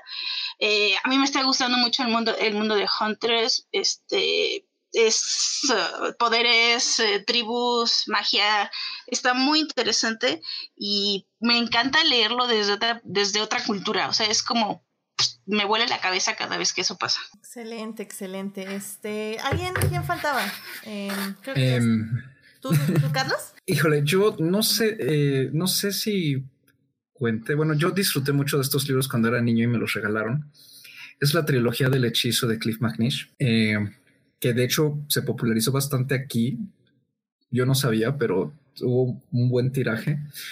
Y este, y son tres libros, son El hechizo, El olor de la magia, que me parece un libro bellísimo, y La promesa del mago, que es un libro con el que yo tengo como un conflicto porque como que no me termina de cuajar muy bien cómo, termina, pero al mismo tiempo creo que está bien hecho. Y es sobre una niña que es secuestrada, una niña y su hermano que son secuestrados por una bruja en, otro, en un planeta de invernal y se ven involucrados en una guerra eterna entre los magos y las brujas y este y después esa guerra se eh, llega a la Tierra, ¿no? Y es un, y parte de la tesis del libro es que todos los niños tienen magia en su interior que la pierden de adultos. O sea, sí, obviamente está ahí como una cierta influencia de Narnia. Este, pero esa magia, este, esa magia la, la, la, tienen todos los niños sin importar de dónde vengan, ni de, de qué color sean, ni de qué país sean, ni de qué cultura, ni de qué personalidad. Me, me, parece una historia sencilla, pero muy bonita y la disfruté mucho niño. Entonces creo que, que es, es, unos libros pues bastante imaginativos para niños de 13 a, de, de 10 a 13 años. Y hay una autora que yo nunca he leído, pero es muy popular. Me acuerdo que cuando, en, en las librerías inglesas es así como el boom tiene así casi así como Rowling tiene su stand de Harry Potter, no así esta mujer tiene como su stand, que es este Trudy Canavan y tiene un montón de trilogías. Ella es australiana y, y también escribe mucho sobre magia, ¿no? Y justamente una de, sus de su trilogía más famosa es la eh, The Black Magician. Lo que sí no sé es si se ha traducido al español. Yo supondría que sí, pero yo nunca he visto un libro de, de ella en ninguna librería aquí, entonces no, no estoy muy seguro y actualmente tiene como cuatro trilogías o tetralogías, no sé qué son, y más aparte un montón de cuentos y casi todas están relacionadas con su mismo universo, ¿no? Y pues ya saben, ¿no? Son que precuelas, que spin-offs, ¿no? Y, así, y este... Pero se le ha premiado mucho en Australia y tiene muchísimos años, ya tiene como más de 20 años de carrera, entonces creo que podría también ser una, una buena, eh, opción. Una buena opción y suplemento para, para usar la, la, palabra, creo que, que utilizó Arce, ¿no? Este de, como sustituto, ¿no? De, de, de, Harry Potter, ¿no? Y, y, creo que no estoy muy bien versado, pero creo que sus protagonistas también a veces son chicas, a veces son chicos, o sea, sí, es, es muy diversa su, su narrativa. Muy bien. Muy Esperen, solo deshonor a mi vaca porque no dice, no dije a Úrsula Le perdón, perdón. Deshonrada a mi vaca. Úrsula, ¿qué, perdón? Lewin. Le, Lewin. Sí, eso. Lewin. Es, justamente me acabo de comprar un libro de ella ayer. Justo porque me la recomendó, me dijeron, tienes que leerla, tienes que leerla, y entonces pues ayer fue como, ok, Amazon Kindle, te voy a dar el dinero y el tiempo que no tengo. ¿Cuál compraste, Probablemente, como estábamos eh, tratando de buscar mucho el presente, por eso como quizás se te fue. Sí. Porque yo también hace poco compré uno de ella. ¿Cuál compraste tú? Es que no me acuerdo el nombre, pero ahorita te digo. Okay. A la mano izquierda de la oscuridad. No, no fue esa. Eh, a ver, ahorita te digo cuál. ¿Cuál, recomiendas tú, Joyce, de ella? Pues es que, o sea, toda la. Hay cualquiera de, de Terramar. No he leído. Acabo de bajar todos los hilos que tiene. que no tiene que ver con Terramar, justamente porque me pasaron una carpeta muy buena de Drep, que si quieren les paso. Este. Y ahí vienen todos esos, así todos los que estaba mencionando ahorita, mencionando ahorita pero yo nada más he leído este así de Terramar, un mago de Terramar y ay, cuál, bueno, así, de hecho no he leído toda la saga, pero a mí me encanta, eh, tiene una cosa muy interesante que es como entender que lo importante de tus acciones, ¿no? Eh, no tanto así como el mal, como, uy, el coco, sino como, como tus propias acciones. Está muy interesante. Okay, Yo Y tengo bueno, toda la bibliografía de Lewin en PDF. Uh, el que compré fue de Dispossessed. ¿Cuál, perdón, Blanca? De Dispossessed. ah, ok. Dispossessed. Disposición. Ok. Bueno, este. Ah, por cierto. Por si a alguien le interesa, ¿eh? Por eso lo dije. A mí me interesa.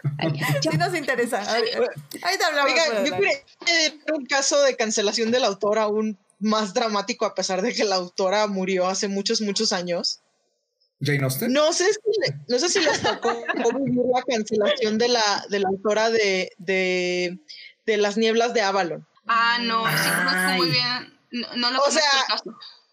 O sea, el caso, el caso de Rowling se quedó corto porque si- incluso si básicamente ahorita el- Rowling rompió el internet y la verdad es que sí hay mucho problema en, en que decida apoyar económicamente TERFs.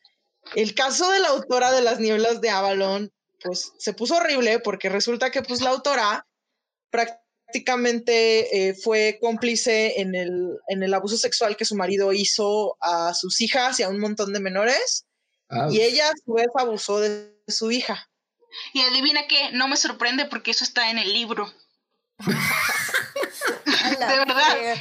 Y de así verdad. Quieren, quieren separar el autor de la obra, por favor. Cuando no se puede. Lo, lo de Morgana y Arturo, lo de Morgana y Arturo es terrible. andando con chavitas, o sea, no, ahí no puedes decir, ay, bueno, ¿cómo voy a separar la obra del autor si el, si el mismo autor no se separa? Es como, que, como que la obra se la comió, ¿no? Así como de, ay, esto Sí. está bien, como de, creo que, creo que voy a ceder, ¿no? Sí, que se apodere de mí mi historia, no, eso sí ya está medio... No, pero iba- íbamos a ugh. cerrar con cosas bonitas, Tania, te pasa. Es esta, ¿cómo se llama? Marion algo, ¿no? No es, es Marion algo, ¿no? Eh, Marion Marion. Zimmer. Sí. Me está diciendo Edgar Pérez. Ah, pues rápidamente voy a terminar. En el chat nos están dando muchas recomendaciones de libros. Eh, sé, querido público, que ya los, eh, los llenamos de recomendaciones. Así que elijan el, que, el nombre que más les llamó la atención. Pero bueno, voy a, voy a tratar de eh, ponerlos como en una lista eh, cuando haga la publicación del Facebook en el, el viernes para que puedan ver tanto los libros con sus autores y puedan pues al menos elegir uno el más que, el que más les llame la atención así que todos estos libros vienen con nuestras recomendaciones Ah, en el chat Héctor Guerra dice Artemis Fowl eh, también este Miguel Mondragón Artemis Fowl de e Eoin Kofler no vean la película, eh, créanme, lo, me sacrifiqué por ustedes, no la vean. Este, este Héctor también dice que Sandman.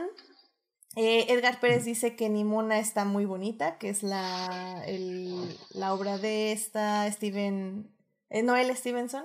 Este Héctor Guerra recomienda Sandman de Neil Gaiman.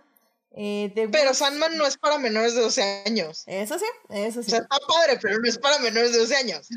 Este, Dale a 13. Ah. Dale a 13 años. Edgar Pérez dice The Wolves on the Walls. Eh, Héctor Ujú. también dice que American Gods, aunque también creo que no es para niños, pero que como No. decía Blanca es un Tampoco es para menores de 13. Eh, No me vayan a odiar, eh, o sea, digo, ujú. casi toda la obra de Gaiman es buena, pero creo yo que si van a leer a Neil Gaiman, American Gods no es lo mejor que tiene. Sí, no, yo también estoy de acuerdo. Yo no terminé ese libro. Sí, no, me, me iría ¿Qué, qué 100% cosa más curiosa que a mediados del 2000 American Gods era como, el, como la obra cúspide de Neil Gaiman y ahorita es así como que, no, hay otras. Así pasa, así pasa. Te superas como autor. Edgar Pérez también nos recomienda Neddy Ocar Okarafor, Akata Witch, Binky o Who Fears Death y Lagoon. Tengo que investigar exactamente qué es eso. Gracias, Edgar. Eh, eh, da, da, da, da. Miguel Mondragón recomienda la novela de Blanca. También ya la están leyendo por allá, Blanca. Muy bien, muy bien. Este... Sí, a falta de publicación tengo que pasarla con gente bonita. Eso, caray. Y La- mm, las, pri- la- las primeras corridas del cómic de Runaways yo siempre las recomiendo. Ya que lleguen a Joss Whedon, den la vuelta, ya no lean, ya no lean ahí. qué horror. Pero lo, lo que fu- fue básicamente Runaways escrito por Brian Vaughan O sea, la verdad es que siempre es súper recomendable y yo siento que eso sí lo podrían leer chamacos de menos de 12 años. Ok, ok, ok. Y a ver, Héctor dice, ah, dice, le dice a Joyce que si no te obsesionas bien, ¿para qué te obsesionas? Eh, también le dice a Carlos que en PDF, como cavernícola, es que los Kindles no aceptan muy bien el PDF. Pero bueno, ah, sí, pero bueno se, se, aprecia, Carlos. Se puede convertir ahí. Pero se, se, convierte, en segundo se convierte. En segundo se convierte, ¿en cuál es el problema? Y pues bueno, eh, dice Edgar Pérez que dónde está la fila de la leche para una copia del libro de Blanca. ahí, ahí contáctate con Blanca para para ver dónde está la Sí, avísenme y así voy a empezar a pasar los PDFs. Eso, pues es que no sé qué pasa con la publicación, muchachos. Y ahora con lo del coronavirus, ya estoy peor que antes. Sí, sí, sí. sí, Digo, también, también una recomendación que, que siempre, o sea, nunca deja de estar fuera, nunca deja de estar fuera de lugares. Que la verdad es que, por ejemplo, en el caso de la Ciudad de México, sí hay, ya, o sea, puedes ir a las bibliotecas, asomarte a la sección de niños y ya hasta la misma biblioteca tiene así como que libros en en recomendación. Y digo, a veces uno que de repente pues ya tienes 20, ya tienes 30 años, no tienes así como que menores al alcance, pues como que te desacostumbras de, de tener que andar buscando, pero pues para el que ahorita justamente tenga ese problema, ya que reabran las bibliotecas, o sea, creo que, creo que no le estorbaría justamente asomarse a una grande justamente como es la Vasconcelos y, y si no ve una recomendación, pues preguntar, oye, ¿sabes qué? Es que quiero material de lectura para chamacos de esta edad, que ya sé que les gusta esto, tendrás algo por ahí. Porque a veces se nos olvida que las bibliotecas no solo están para repositorios de libros, también, también están para recomendar. Sí, y para hacer círculos de lectura. Y, ahorita que lo dices, justo me acordé de un, de un, bueno, de unos libros que son geniales, eh, son los Moomins y la, autora ya se murió y no, es, no era nada problemática, al contrario. los Moomins este, vivieron la caricatura Ventana de Colores en 11 o 11 niños, este, pues, tienen unos libros muy interesantes y, y, son de esos de que te vas a ser niño de humanidades y los lees, pero, pero están muy, están muy deep, están muy deep, pero a la vez están muy como para que los lean así de corridito. Yo no, sabía que tenía libros y mira que soy la persona adulta que se emocionaba mucho cuando lo trajeron a la cineteca la película porque amo a los Moomin con todo mi corazón. Sí, también te paso los PDFs cuando quieras. Sí, sí, totalmente sí. Bueno, van a hacer que me corran de mi trabajo por leer y ver tantas cosas estos días, pero pásenme todo lo que tengan.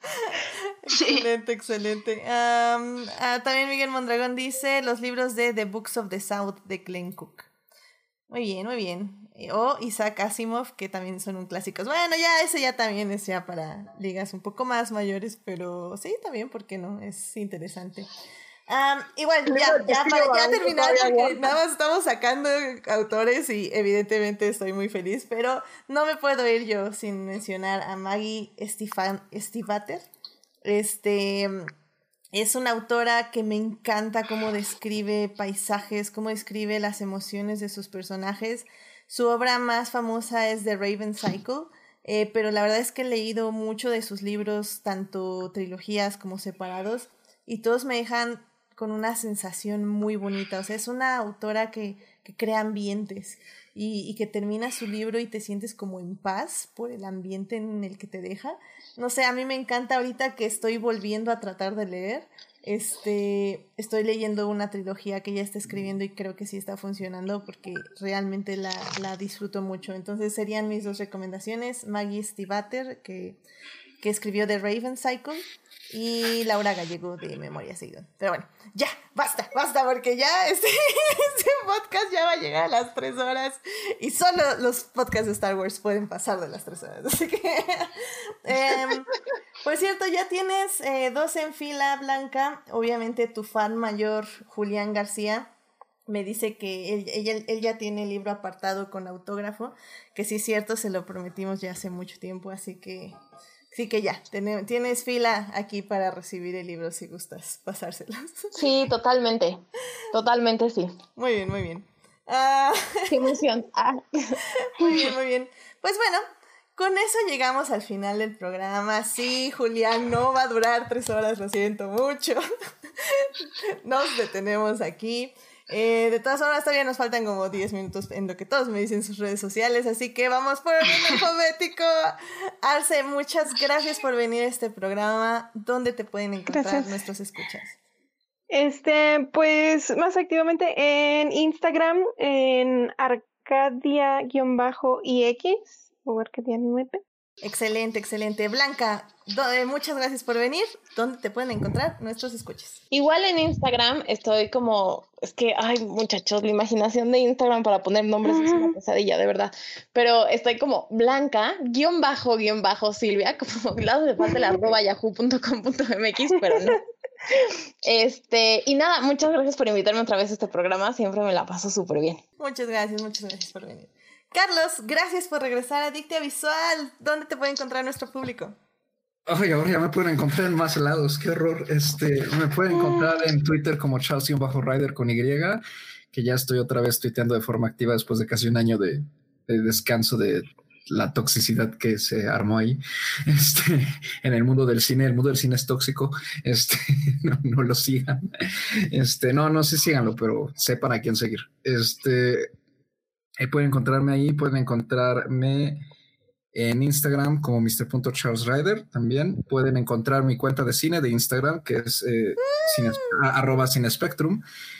Y pueden eh, también seguir el podcast que hago de cine, que es este plano secuencia en Facebook como plano secuencia arroba podcast, arroba plano secuencia podcast. Y nos pueden encontrar en Spotify, iTunes, Google, eh, Anchor, Breaker y otras tres plataformas por ahí que nunca me acuerdo cuáles son, pero si entran a Anchor, ahí viene el enlace a cualquier plataforma donde está disponible el programa. O sea que no hay excusa, básicamente. muy bien, muy bien, Carlos. Y sí, muchas felicidades por el Instagram de Cine Spectrum. La verdad está, está muy padre y y la verdad, ves demasiadas cosas. Tenías que publicarlo en algún lado y me alegra que, te esté yendo bien y que está muy bonito tu diseño y todo. Así que felicidades. Ah, muchas gracias. Y obviamente cuentas con que yo te copie todo lo que estás haciendo. ahorita, estoy nervioso porque estoy publicando, estoy publicando reseñas de, películas este, de la comunidad negra, pero no me han gustado. Entonces estoy como de fuck. O sea, la de Spike Lee no me gustó nada. Entonces es como de voy a, regresarme a lo que sí me gustó, como este Moonlight y Do the Right Thing. Oye, de, eh, If the Vale Street Can Talk me gustó mucho también. Ay, es preciosa esa película. Es hermosa. Es preciosa. Es preciosa. Está bien, está bien. Ahora sí que hay que ver de todo y pues no todo es bueno, pero hay que verlo. Y así es. Ve Atlantic en Facebook, en, Netflix, perdón. ve, Atlantic en Netflix, aunque tiene ahí un problema bien, tiene algo ahí bien raro que creo que tú encontrarías interesante, pero, pero sí, vela, está padre. Perfecto, muchas gracias, Carlos. Eh, BCD, Joyce. Joyce, muchas gracias por venir. Este, no, gracias a ti. ¿Dónde te pueden encontrar nuestros escuchas? Pues me pueden encontrar en Twitter, en mi cuenta personal es BibiJoy3 o Joyce Kaufman, ahí me encuentran. Mm, y me pueden encontrar en la mesita de noche, la mesita de noche 3, porque ya sabemos que Twitter se eh, se, se, sigue siendo menso para cancelar, cancelar, ahora sí cancelar, cerrar cuentas que, no tienen uso y que tienen mi nombre de usuario, el que quiero. Pero este, usualmente pongo series, usualmente pongo películas, usualmente pongo cosas geeks, pero pues ahorita me comprenderán, está el comeback de Twice y Blackpink, estoy hablando de K-pop, pero denme chance, después de junio ya regresan las series. Excelente, excelente. Tania, ¿a ti dónde te pueden encontrar a nuestro público? Y muchísimas gracias por venir por primera vez a Adictia Visual. Ah, no, pues fue, fue un gusto, ojalá Ojalá no decidan que no me vuelven a invitar. O sea, nunca saben. Pero bueno, me pueden encontrar en Twitter como arroba romanticide y en, en podcast me pueden encontrar en Crónicas del Multiverso dependiendo del humor, porque a veces me aparezco y a veces no, pero la mayoría de las veces sí. Como, de hecho, de hecho ya lo habías mencionado, que básicamente estás llenando, estás llenando el álbum y ya, por supuesto, ya conseguiste la holográfica que soy yo. ¡Eso! No, no, y pues ya sabes, aquí, aquí este espacio, evidentemente, este eh, me gusta mucho tenerlos aquí. Yo sé que Julio me reclama mucho que no lo invito y así, pero realmente es, este, este espacio está abierto y disfruto mucho la presencia de todos, hasta tuya, Julio, aunque no lo creas. Pero sí, muchas gracias por venir, Tania. Em, bueno, pues a mí me pueden encontrar en HT Idea, donde cada vez publico menos de Star Wars. De hecho, ahorita me estoy poniendo al día con todas las reseñas de lo que he visto estos meses, porque me atrasé mucho. Entonces estoy básicamente atacando los de reseñas en todos lados, en Facebook, en Instagram y, este, y en Twitter también estoy pues poniendo mucho de lo que está pasando tanto aquí en México como en otros países. Así que efectivamente menos de Star Wars, aunque probablemente mañana van a ver cosas de Star Wars porque salió una entrevista y ya saben cómo es la gente, cómo son los autores y ¡ah! pero bueno.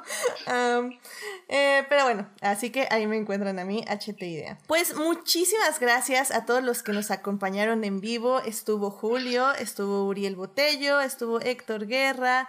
Sofía Sánchez estuvo ahí un ratito, Jorge Arturo Aguilar también estuvo por ahí. Eh, también estuvo Julián García, Nicole Fonts estuvo un rato, pero creo que nos abandonó después de que vio por dónde iba la conversación.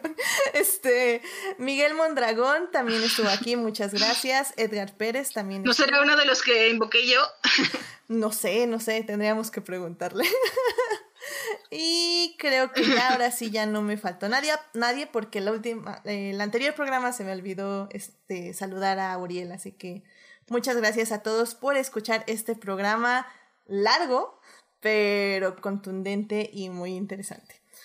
Así que muchísimas gracias a ustedes y muchísimas gracias a quienes nos escuchan durante la semana en Heartis, Spotify y en iTunes. Este programa estará disponible ahí a partir del miércoles en la mañana. No se les olvide seguir este podcast en Facebook, en Instagram como adictia-visual y suscribirse al canal de YouTube para que les notifique cuando inicie el programa en vivo y puedan estar con nosotros en el chat que también se pone muy interesante. Eh, la próxima semana no tengo la más mínima idea de qué voy a hablar, este, si aceptan sugerencias. No, Julián, no voy a hablar de Dragon Ball Z aquí.